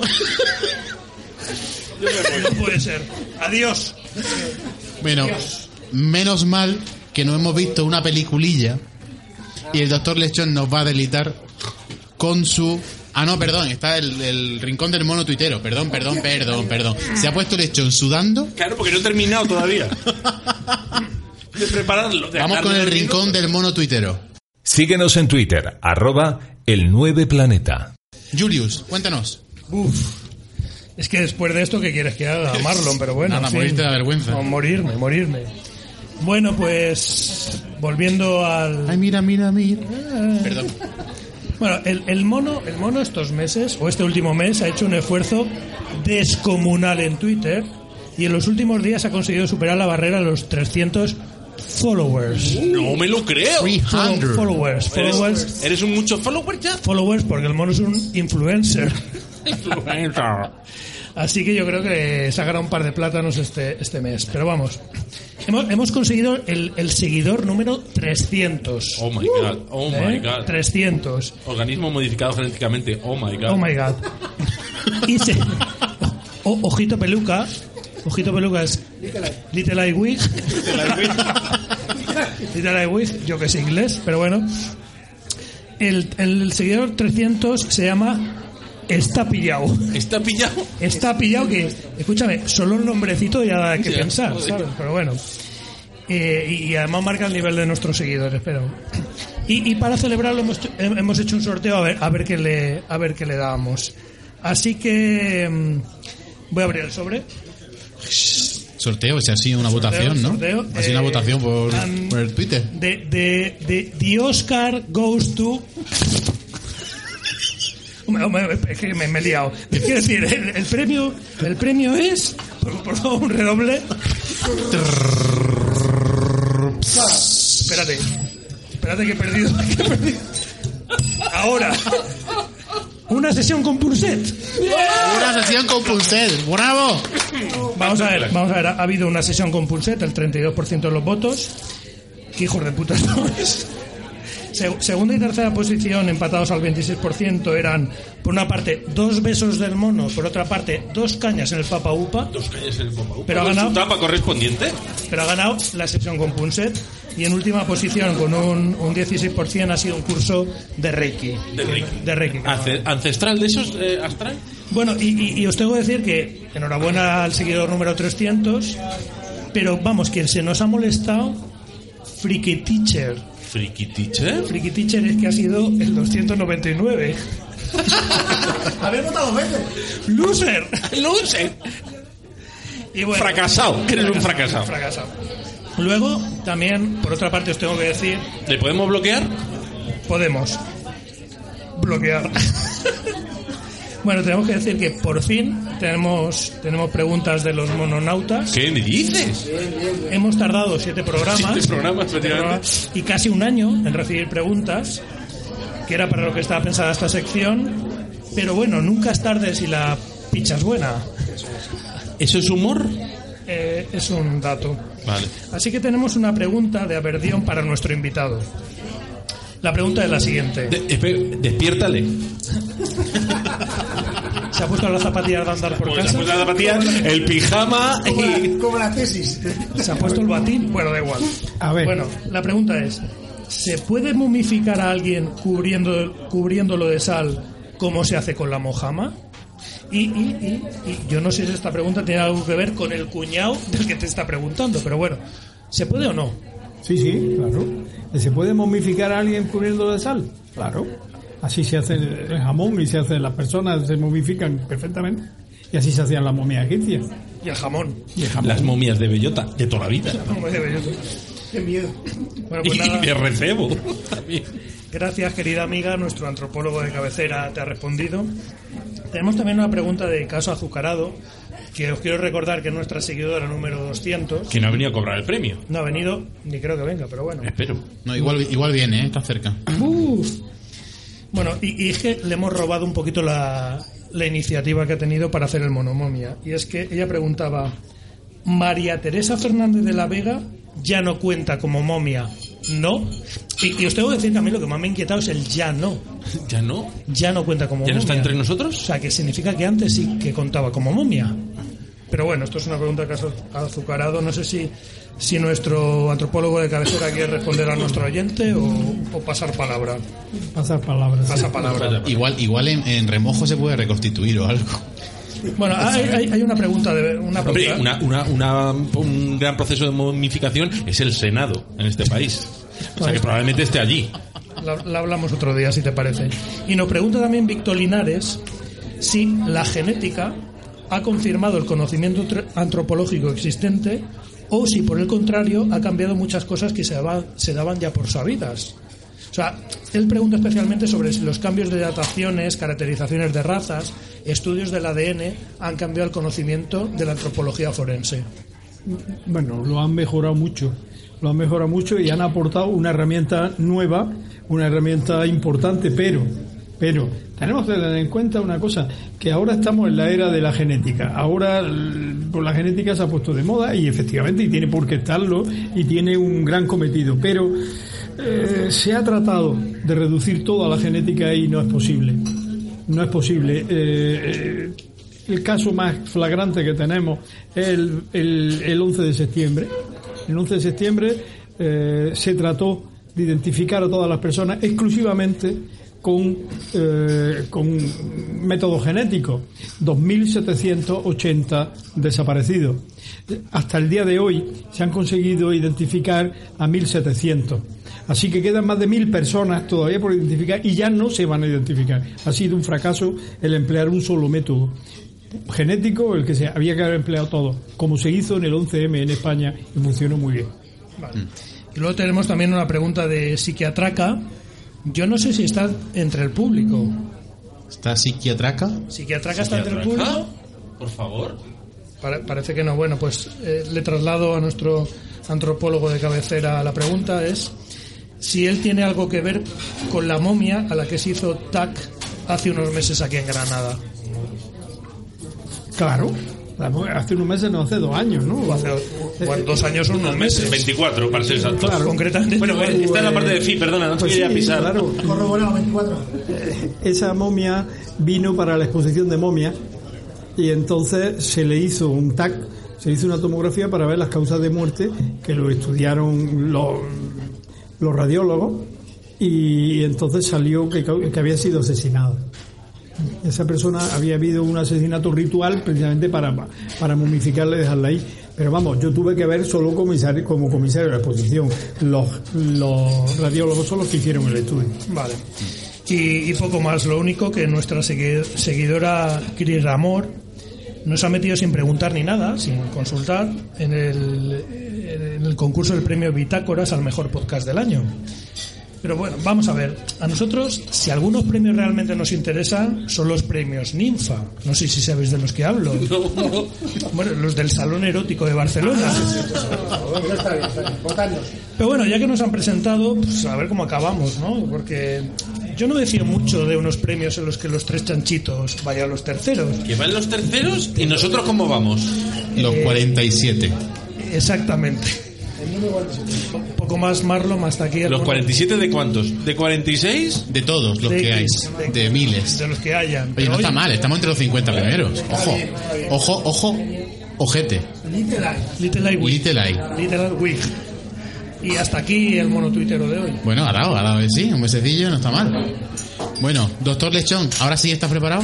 ¿Has sudado menos? Sí, ya, ya termino de escribir. Muy bien. Vamos con la operación Kino, en la que el doctor Lechón se mira una película y la describe a su, a su parecer, a su amor. manera, ¿no? Sí. Eh, bueno, mm, eh, queridos amigos del noveno planeta, eh, llevo desde que empezamos con el programa eh, con ganas de hacer esta película. Y como probablemente esta sea la ocasión que más cerca vayamos a estar de la arqueología, hoy os traigo A ver, a ver, a ver. Indiana Jones. Indiana Jones. Pero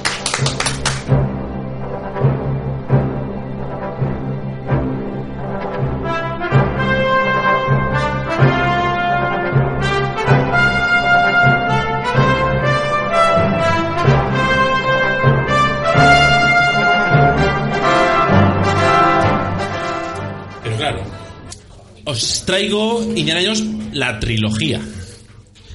Porque para los verdaderos creyentes, los verdaderos creyentes sabemos que solo hay tres de Indiana Jones, ¿vale? Y aquí no quiero debate ninguno. ¿Vale? Esta trilogía eh, comenzó en 1981 con la película En busca del arca perdida, siguió en el 84 con eh, Indiana Jones y el templo maldito y acabó en el acabó, repito, en el 89 con Indiana Jones y la última cruzada. Obviamente estamos hablando de cine gafapasta. Claro, claro. Con una, la dirección de Steven Spielberg, escrita por George Lucas y Lauren Kasdan. Vamos. La- ¿Lawrence qué? Lauren Kasdan. Es, es, es uno, es uno medio famoso, ¿sabes? Y entonces, claro, yo estaba en la duda entre, ¿hablo de una peli? ¿Hablo de las tres? Pero claro, si hablo de las tres enteras, esta gente se tendrá que ir a dormir en algún momento.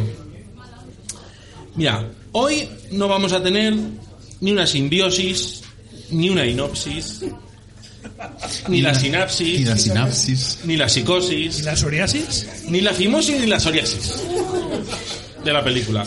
Hoy lo que vamos a tener es una mixtura, que dicen los modernos. Ojito. Os, os lo voy a explicar para que lo entendamos todos los borrachos, tanto los miembros del noveno planeta como los, el público que nos acompaña. Los alumnos.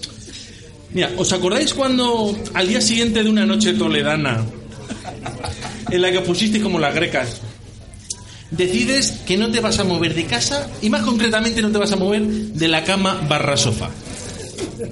Ese domingo, o ese día de año nuevo normalmente, que si tuvieras pañales de tu talla no te levantabas ni al cuarto de baño. Pues ese día es muy típico ponerse pelis una detrás de otra.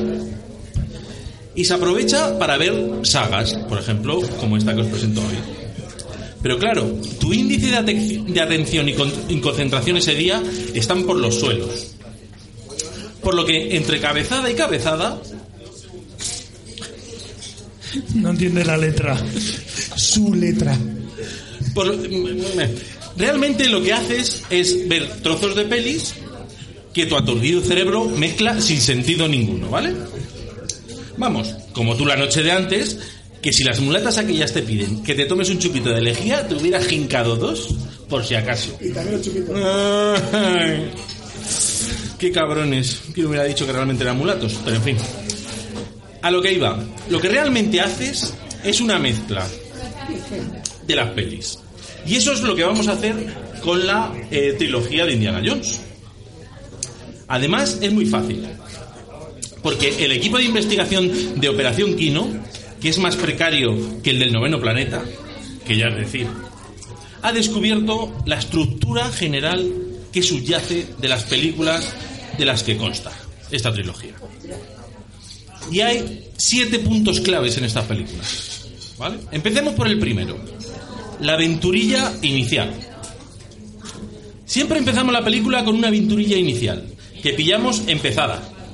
Que dices, joder, ya ha llegado tarde. Pero no, ¿eh? En la primera es el ídolo de oro, de los ovitos. En la segunda, la aventura de Lao Tse. Vamos, que es un chino con mala hostia, valga la redundancia. Y en la tercera, la escena del tren circense. Eh, yo me quedo con la del ídolo de oro. Primero, porque cuando va a coger el ídolo del pedestal, cambia a este por una bolsa de arena. Eh, Y calcula, a ojo, el peso para que no se note la diferencia. Es que esto siempre me ha recordado a cuando te bebes el minibar de tu padre con los colegas y luego intentas rellenar con agua o con tela botellas. Claro, y estimas la cantidad que había quedado también a ojo. El té dice.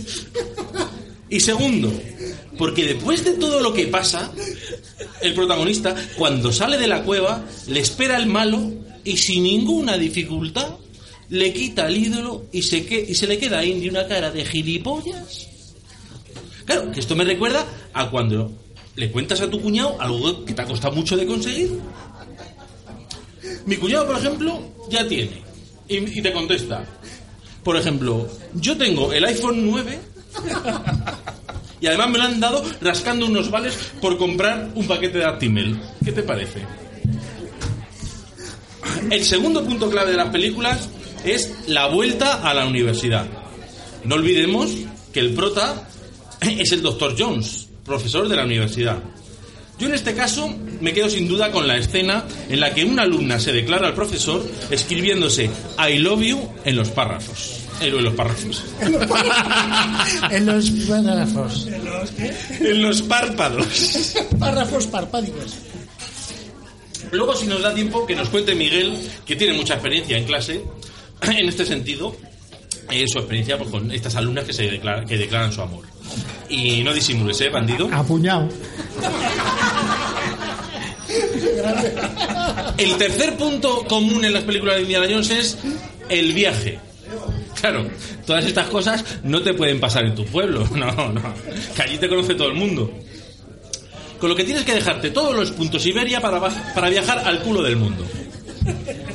Entre las escenas de la trilogía me quedo sin duda con la del templo maldito. Vamos a ver. Me voy a creer que te duermes en ese cacharro que parece un botijo con alas. Vale. Que te quedas dormido. Bien.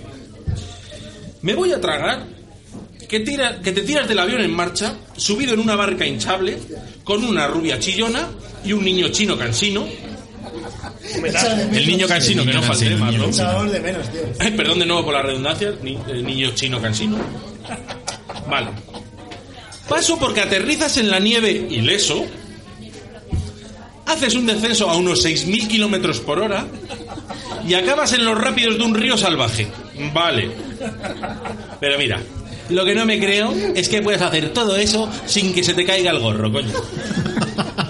¿Que lo llevas grapado o qué? Indiana Jones. Venga, hambre. Lo lleva rosca como lo... Como la boina. El cuarto punto es la chica. Aquí eh, voy a hacer eh, una rápida encuesta entre mis monos queridos, incluso entre nuestro invitado. ¿Qué chica preferís de la trilogía de Indiana Jones? Yo la segunda. ¿La segunda? ¿Willy? La chillona. Sí. Está buena.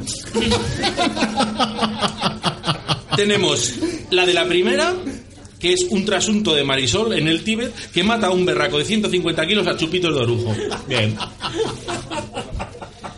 Tenemos la segunda, Willy, que es como si te llevas a Tamara Falcó al Viñarrot, más o menos. Y tenemos la tercera, la doctora Elsa Schneider, Esa es más mala. que se la ve que es mala desde el principio. A mí no me Muy jodas. mala, Desde el secretario. principio se la ve. El quinto punto es el McGuffin. No fin. En lo que tú estás pensando con toppings es el McFlurry. ¿Vale? Eh, Eso es un helado. El, el McGuffin es el objeto que persiguen. ¿Cuál os mola más? El arca, el arca. ¿El arca? El arca. Ya, no, me mola más el, el- ¿Cómo se llama el cojones. El, el, No, yo, te lo, yo te lo- yo te lo explico, Grial. El primero es el arca de la alianza, que a mí siempre me ha parecido algo grande para guardar un anillo de casado, pero en fin. El segundo es la piedra Sankara, que parece como un panecillo brioche, de esos con las rayitas, que se te ha quedado fuera de la nevera y es de granito ya. O el tercero, que es el Santo Grial, y que el nombre ya impone, pero parece un vaso para jugar al duro en un botellón. El sexto punto que también es común en- entre las tres películas, es la escena asquerosa. ¿A que sí? Las hay con serpientes en la primera, con ratas en la tercera, con insectos en la segunda, un montón de insectos asquerosos. ¿A qué cruje? Pero yo sin duda me quedo con la mítica escena de la segunda, de la comida del templo maldito. ¿Os acordáis esa comida? Qué rico los ojos. Claro, y yo me quedo con esa escena porque yo me imagino allí a Chicote.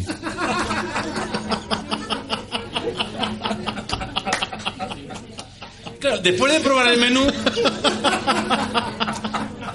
el Chicote diría: A, a mí no me sabe tan bien, perdón. Soy más guarra que la potitos. Chicote diría: Vamos a ver, las serpientes chiclosas, los escarabajos poco hechos, la sopa de ojos fría y el sorbete de sesos de mono le falta rock and roll. Pero yo creo que yo creo que lo que más le jodería a Chicote es que la chaquetilla del Maharajá es más cantosa que la suya, quiero decir, ¿eh? Séptimo punto. Todas las películas de Indiana Jones también tienen una anécdota graciosa. En este sentido, tenemos la de la tercera, que es el momento en el que Elsa le está diciendo a Indy lo bien que lo pasaron en la cama, y el viejo calentorro, que os recuerdo que es el, el son, El son el... son, el que le ponía la Matilde, ¿os acordáis? El viejo, el viejo calentorro piensa que se lo está diciendo a él. Porque resulta que ella se ha acostado con el padre y con el hijo. Mira, y así todo queda en casa, ¿eh? Tan re bien. En la segunda peli tenemos un episodio de En buenas manos del doctor Beltrán. En el que vemos cómo se realiza una operación de corazón en la sanidad pública española. Con las manos y sin anestesia. Ole tus huevos morenos. Pero con la que me quedo es con la de la primera. Esa escena en la que Indy se enfrenta a un moro mazao, que los hay, con un espadón, que ya lo quisieras tú para la primera comunión, pero en fin. Y después de una exhibición de destreza con la espada y de fiereza en el rostro, previa a la supuesta pelea épica que va a haber, Indy le pega un tiro y se da la vuelta sin darse importancia. No me digáis que no os ha venido a la cabeza esta escena después de escuchar a tu cuñado hablando durante hora y media de su coche nuevo durante la cena de Nochebuena. De su iPhone 9. Escúchame, aquí también es aplicable la escena de lo del corazón, ¿eh? Y el octavo punto, el último. Por último, en todas las películas hay una escena que yo he denominado la traca final, el desenlace. Empezamos. Empezamos por la de la primera. Si la encuentro. Empezamos por la de la primera. Si os acordáis, están en una cueva y se disponen a abrir el arca y cuando la abren empieza a salir luz que acaba con todos los presentes, excepto con los protas que tenían los ojos cerrados. Es que esta escena es exactamente igual al abrir el frigorífico de un piso de estudiantes. La luz y el hedor también te pueden matar.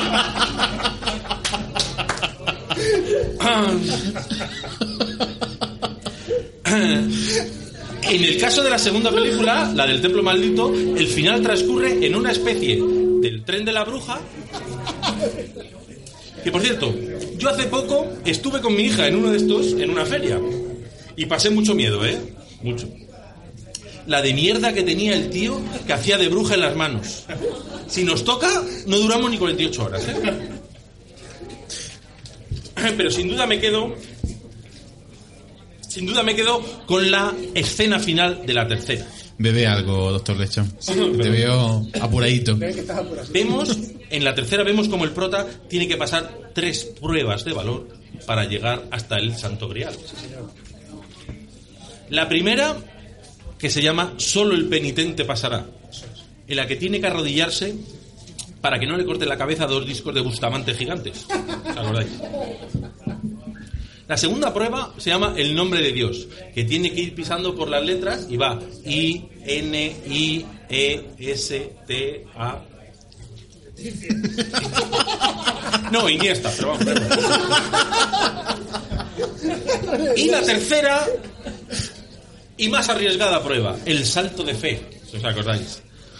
Que, que es como, tiene que dar un paso al frente sin pensar en las consecuencias. Como cuando entras al Ikea con tu mujer. Y hasta aquí el resumen de esta trilogía. Bravo.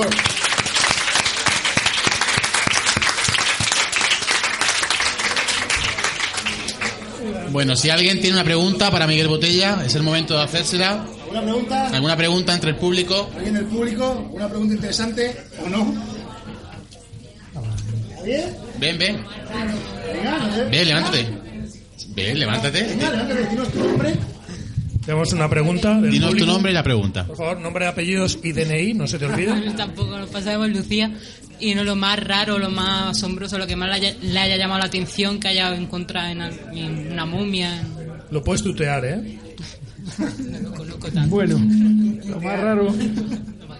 Lo más raro es ver, cuando estudias todos los personajes históricos, ver las mentiras que hay detrás de todo eso.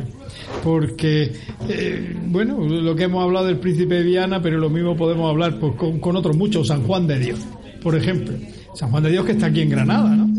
Bueno, pues resulta que cuando estudiamos los restos de San Juan de Dios, no hicieron jurar ante un libro de, las constituciones de la orden que iba a ser secreto, después se levantó el secreto, por eso puedo decirlo. Bueno, y, y cuando vemos aquello, resulta que estaba el cráneo de San Juan de Dios y la mandíbula distinta, ponía San Juan de Dios, estaba escrito, pero no le correspondía. Y le dije, mire usted, esto no puede ser. Y, ¿cómo no puede ser? Tal, total, no sabían lo que era y finalmente tres meses después nos dijeron, sí, es que en el siglo XVIII regalaron la mandíbula al Perú a cambio de la plata que le mandaron para hacer un altar. O sea, y pusieron otra porque nadie se iba a enterar. Y ahí está, y ahí está. Eh, Esa es una, y si quieres te cuento otra de- del mismo Iban caso. iban a pillar, ¿eh? Del, del mismo caso que es Cuenta, cuenta, cuenta, cuenta. que es que cuando se pusieron los restos, pues claro, mm, había eh, frailes de la orden que habían venido de todo el mundo, habían venido el general de la orden de, de Roma, en fin, mucha gente, veintitantos personajes de la orden de San Juan de Dios. Y entonces, pues, a mí se me ocurrió poner los restos, pues así como tú has visto en las películas Bones, así puestos los huesos, que no estaba entero, faltaban muchos trozos, pero ahí estaba. Y entonces mm, se permitió que los frailes pasaran y claro, obviamente ellos veían a su santo de una manera distinta de, mí, porque ellos estaban totalmente sobrecogidos, ¿no? Y pasaban a estampas por los huesos y tal. Pero cuando pasaron, entonces le digo al, al cuidador de los restos, eh, Juan José, Juan José, le digo, ahí falta un hueso. ¿Cómo que falta un hueso? Sí, sí, ahí en la cadera falta un hueso. Pero no es imposible, falta un hueso, total. Quietos todos, atención. El profesor dice que falta un hueso. ¿Quién se lo ha Silencio sepulcral. Nadie dice nada, dice, pues no se preocupen, no pasa nada, porque los restos que están sin autentificar no sirven. Y además, el que roba una reliquia tiene excomunión. Silencio. Por la noche fuimos a reenterrar los restos y dio una homilía este padre y dijo, en secreto de confesión me han entregado este hueso. o sea que bueno. Y en el hueso ponía, este hueso lo he robado como los restaurantes, ¿no? En secreto de confesión. Te recuerdo lo robar en el restaurante el Paquito. Lucía, muchas gracias por tu pregunta, muy interesante. ¿Alguna pregunta más? ¿Alguna más? Bueno, pues hasta aquí la tertulia de hoy, nuestra séptima tertulia en el noveno planeta, localizado en el Realejo, en Granada. Miguel, dime. Pero yo, como quiero terminar ya mi actuación en esta noche, Eh, yo el, quiero el- terminar. el último invitado cantó. Sí, pues yo canto si queréis, vamos. Pero, pero yo quiero terminar como ha empezado Oscar. Eh, Oscar dijo, dijo que bueno, que, que por la clase que yo le había dado tal. No, yo, yo quiero decir que con Oscar y con gente como Oscar se justifica todo este trabajo. Y yo por eso me siento muy feliz de, bueno, de haber tenido como, como alumno privilegiado a Oscar, que lo fue de verdad, por el interés que puso, y como tantos otros que he tenido y tantos que tengo ahora, que de verdad que eso es lo que justifica la vida de un profesor y la vida de un tipejo como yo, que al fin y al cabo, pues yo ya estoy fuera de, de- todas las cosas. ¿eh? Así que quien vale la pena son ellos y que son los que tienen que seguir para adelante.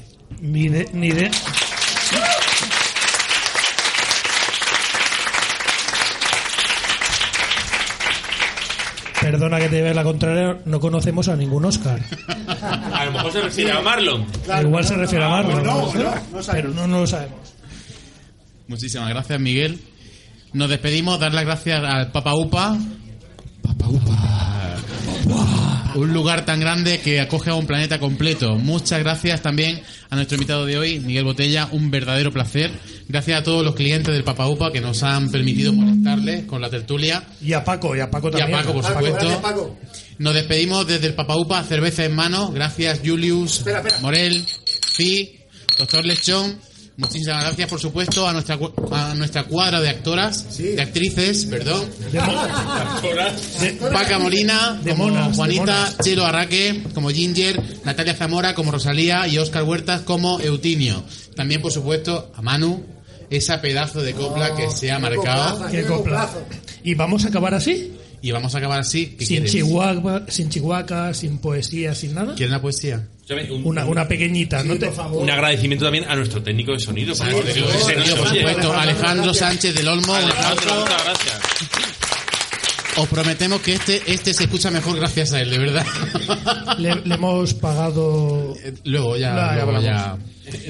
Bueno, venga, Quiero poesía. una poesía. Por favor. Pequeñita, ¿eh? De, si en junio fue Me gusta cuando pipeteas y en septiembre volverán los oscuros recortes, Sí. en esta ocasión va a ser la canción del IP. El IP lo he cambiado por investigador precario y así, listo, ¿vale? Me vale. Con 10 becarios por bancada, pequeño proyecto a toda vela, no investiga sino vuela un investigador españolín. Tiene contrato basura, por su juventud, el eterno becario, en todas las becas conocido, el uno al otro ministerio. El paper que no llega, el contrato que no renueva, el alza, la mirada al futuro, fijo que será en Villanueva. Y el investigador precario, llorando triste en los pasillos, hace a un lado, al otro Europa, y allá en su frente catapluf. Investiga, becario mío, sin temor, que ni, re- que ni reyecta envío, ni beca cancela, ni recorte, tu rumbo al torcer alcanza, ni a sujetar tu valor. Que es mi currículum mi tesoro, que es mi contrato la libertad, mi ley las resoluciones y los listados, y mi única patria investigar. ¡Bravo! ¡Vamos a ¡Poeta! ¡Agárrame la bragueta! ¡Poeta! ¡Poeta! ¡Bravo ese Marlon! Y una pequeña poesía de la gente de Poesciencia que siempre nos dedica a algo. Muy grandes, muy En esta grandes. ocasión, dedicado a la ciencia forense, dice, de un lado, de un modo un tanto cercano, la antropología forense estudia restos humanos e inspira shows de suspense. ¡Bravo! Ese es de, de la gente de Poesciencia. ¡Viva Cuba! Hasta el mes que viene, nos veremos en noviembre, no sabemos si la segunda o la tercera semana. No sabemos. Ya A veremos. las 7 o a las 8. Si a las 7 o a las 9 ya os iremos comunicando. Un abrazo. Un aplauso grande para Miguel.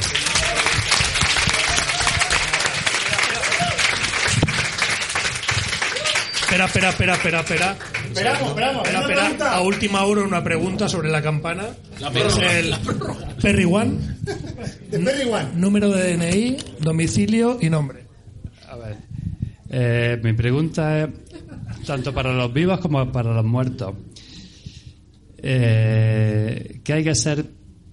¿Cómo hay que montárselo para hacer una víctima de éxito? Pero cantante. Por favor, que me lo expliquen. Pues buenas Son impresentables, políticamente incorrectos gracias, y casi aplauso, no gracias. tienen ni idea de lo que hablan pero son Yo no el noveno me a esa criatura. Tómate un pincho. Que a la casa. Se ha tomado 600 veces.